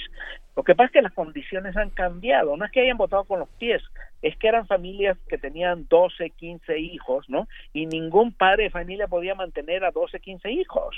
Entonces se iban muchos a Estados Unidos, eso es lo que pasaba en Jalisco, en Michoacán, en Zacatecas. Eh, eh, eh, pero esa es otra generación. Hoy en día la migración mexicana ha bajado de una manera sustancial, es decir, ya los que se van son menos incluso de los que nos están regresando. Entonces el futuro que tenemos es los mexicanos que están viviendo allá, se van a regularizar, se van a naturalizar y tenemos que incorporarlos. Es decir, ese es un, eh, ¿cuál es nuestro mejor capital? Eh, son, son, es la gente. No los podemos eh, despreciar y decir, no, esto ya están en Estados Unidos que se las arregle. No, es, la integración entre México y Estados Unidos no es solo es una integración de tipo este, económico, es, hay una integración cultural porque tenemos primero esos territorios que, que, se anexaron en el siglo XIX, pues anda a cualquier eh, estado de California, Texas, todo es una toponimia en español. Anda a, Nueva York, a Miami, a, Los Ángeles, a Chicago, se habla español. ¿eh? Y esa es la, una parte fundamental de nuestra realidad como eh, país, que es un país que tiene una población muy importante en el otro lado y tenemos que reconocerla y tenemos que integrarla. Aunque Entonces, Sí, no, Dígame. sí. no, no, no, bueno, que hay que tomar en cuenta, digamos, esta parte que los propios, eh, los propios migrantes lo hicieron en 2003 con la a- acogiéndose a la Comisión Interamericana de Derechos Humanos y a partir de entonces es cuando tenemos una una cuestión de ese tipo, de ese de reconocimiento. No vino de nosotros, vino de fuera, ¿no? Sí, ese es el comentario. Así es. Pues bueno, lo, lo seguiremos conversando. Habrá que ver eh, cuándo se contabilizan estos eh, estos votos, Luis Miguel. Eh, Los sufragios eh, el primero de julio a las 6 de la tarde. A las 5 de la tarde se pone en la mesa de escrutinio y cómputo eh, en frente de los partidos políticos, bueno, de los representantes de partidos políticos el consejo y va a haber este tres personas, tres ciudadanos insaculados, obviamente ya visitados por los capacitadores electorales o asistentes electorales, perdón. Eh, ellos van a emitir el van a revisar los votos, van a sellar en la lista nominal de extranjeros que no tiene fotografía, ahora no, ya no aparece la fotografía, van a emitir como si fuera el- la misma votación aquí en. México, al mismo tiempo van a hacer el escrutinio y van a poner digitalmente, eh, bueno, como si fuera el PREP, para poner las, eh, la sábana con- por quienes fueron las votaciones. Eh, obviamente también es nada más no nada más es la presidencial ya habíamos hablado que son de las gu- gubernaturas y jefe de gobierno y las senadurías que es la segunda boleta que se le manda al, al, al ciudadano del extranjero ¿Dónde están ahorita esos esos votos? ¿Ya llegaron? Eh, muchos ya están ahí en la bodega que estamos hablando aquí en Tlalpan eh, bueno en Iztapalapa perdón y pues espera que lleguen más en el transcurso de los días de hecho estaba revisando que eh, ¿cómo se dice? Para que lleguen bien los votos, sobre todo los que están aquí en Estados Unidos y Canadá, más tardar el 23 de junio ya los tienen que estar enviando para que lleguen en menos de 10 días. Si vienen de África, de Asia, el 21 de junio más tardar tienen que ya estar mandando la información para que puedan llegar el, el más tardar el 30 de junio. ¿Y quién es responsable de enviarlos? ¿Los consulados? No, el propio ciudadano. Una vez que emite uno su voto, va y lo deposita en el buzón. Pues eh, podremos hacer una evaluación de este proceso. Creo que pues ya eh, el doctor Durant y Luis Miguel Econa apuntaron una serie de cosas que se, desde luego se podrían mejorar y desde luego el, sobre la mesa el tema del documento nacional de identidad que ahí está dando vueltas y que nada más no se resuelve. Muchísimas gracias, doctor Jorge Durán, profesor investigador de la Universidad de Guadalajara. Eh, no, gracias a ustedes por la invitación y esperemos que, pues obviamente el interés es que participe la mayor cantidad de, eh, de personas, pero hay que poner las condiciones para que esto pueda lograrse. Por supuesto, y bueno, no, no puede uno pasar por alto que eh, habiendo eh, los problemas migratorios y los problemas de derechos humanos eh, por parte del gobierno de Estados Unidos que el, el gobierno mexicano no está atendiendo hacia nuestros migrantes, pues es difícil pensar que hay una, de verdad, una eh, apreciación por quienes están fuera y una, eh, una idea de son mexicanos y hay que integrarlos a todos nuestros procesos.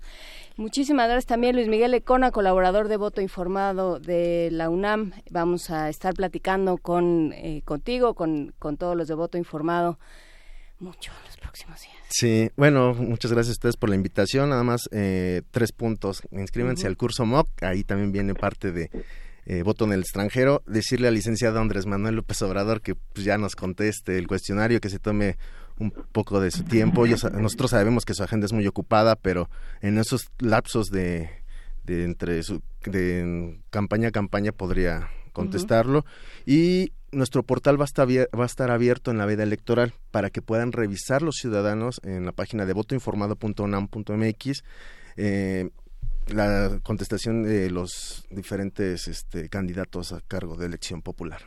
Pues eh, queda hecha la invitación para revisar votoinformado.unam.mx. Muchísimas gracias Luis Miguel Econa y pues estaremos en comunicación. Gracias.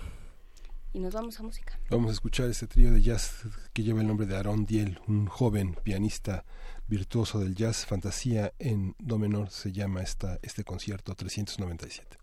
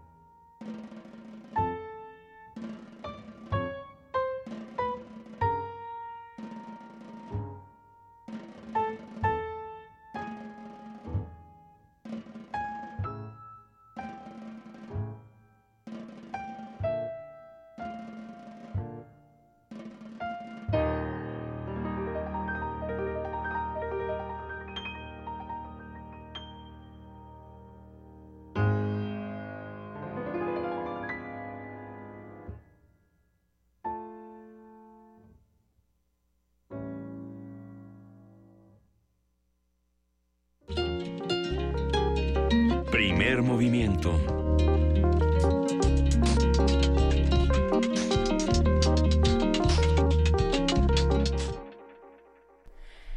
9 de la mañana con 58 minutos y hemos llegado casi al final de este programa, Miguel Ángel, que ha estado cargado de información, de reflexiones, no solo para eh, nuestro presente político electoral, sino hacia dónde vamos como, como sociedad y por supuesto también de regalos. Ya tenemos a los ganadores de los libros de Ibargüengoitia. Ya tenemos a los ganadores, los ganadores son Ana Albarrán Bello, Salomón Brian García Bermúdez, Eric Mauricio Ibarra Vargas.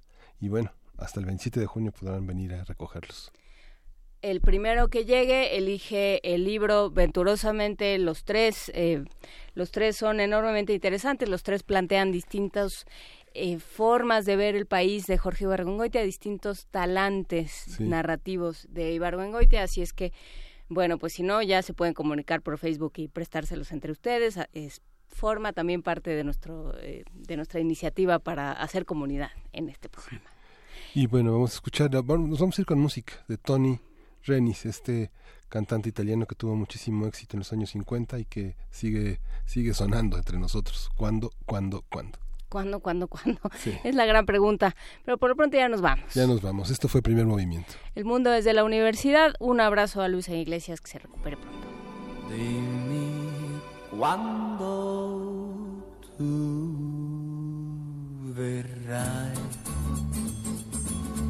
Dimmi quando, quando, quando, l'anno, il giorno e l'ora in cui. Forse tu mi bacerai, ogni istante attenderai, fino a quando, quando, quando, d'improvviso ti vedrò sorridente accanto a me. Se vuoi dirmi di sì, devi dirlo perché non ha senso per me la mia vita senza te. Dimmi quando tu verrai.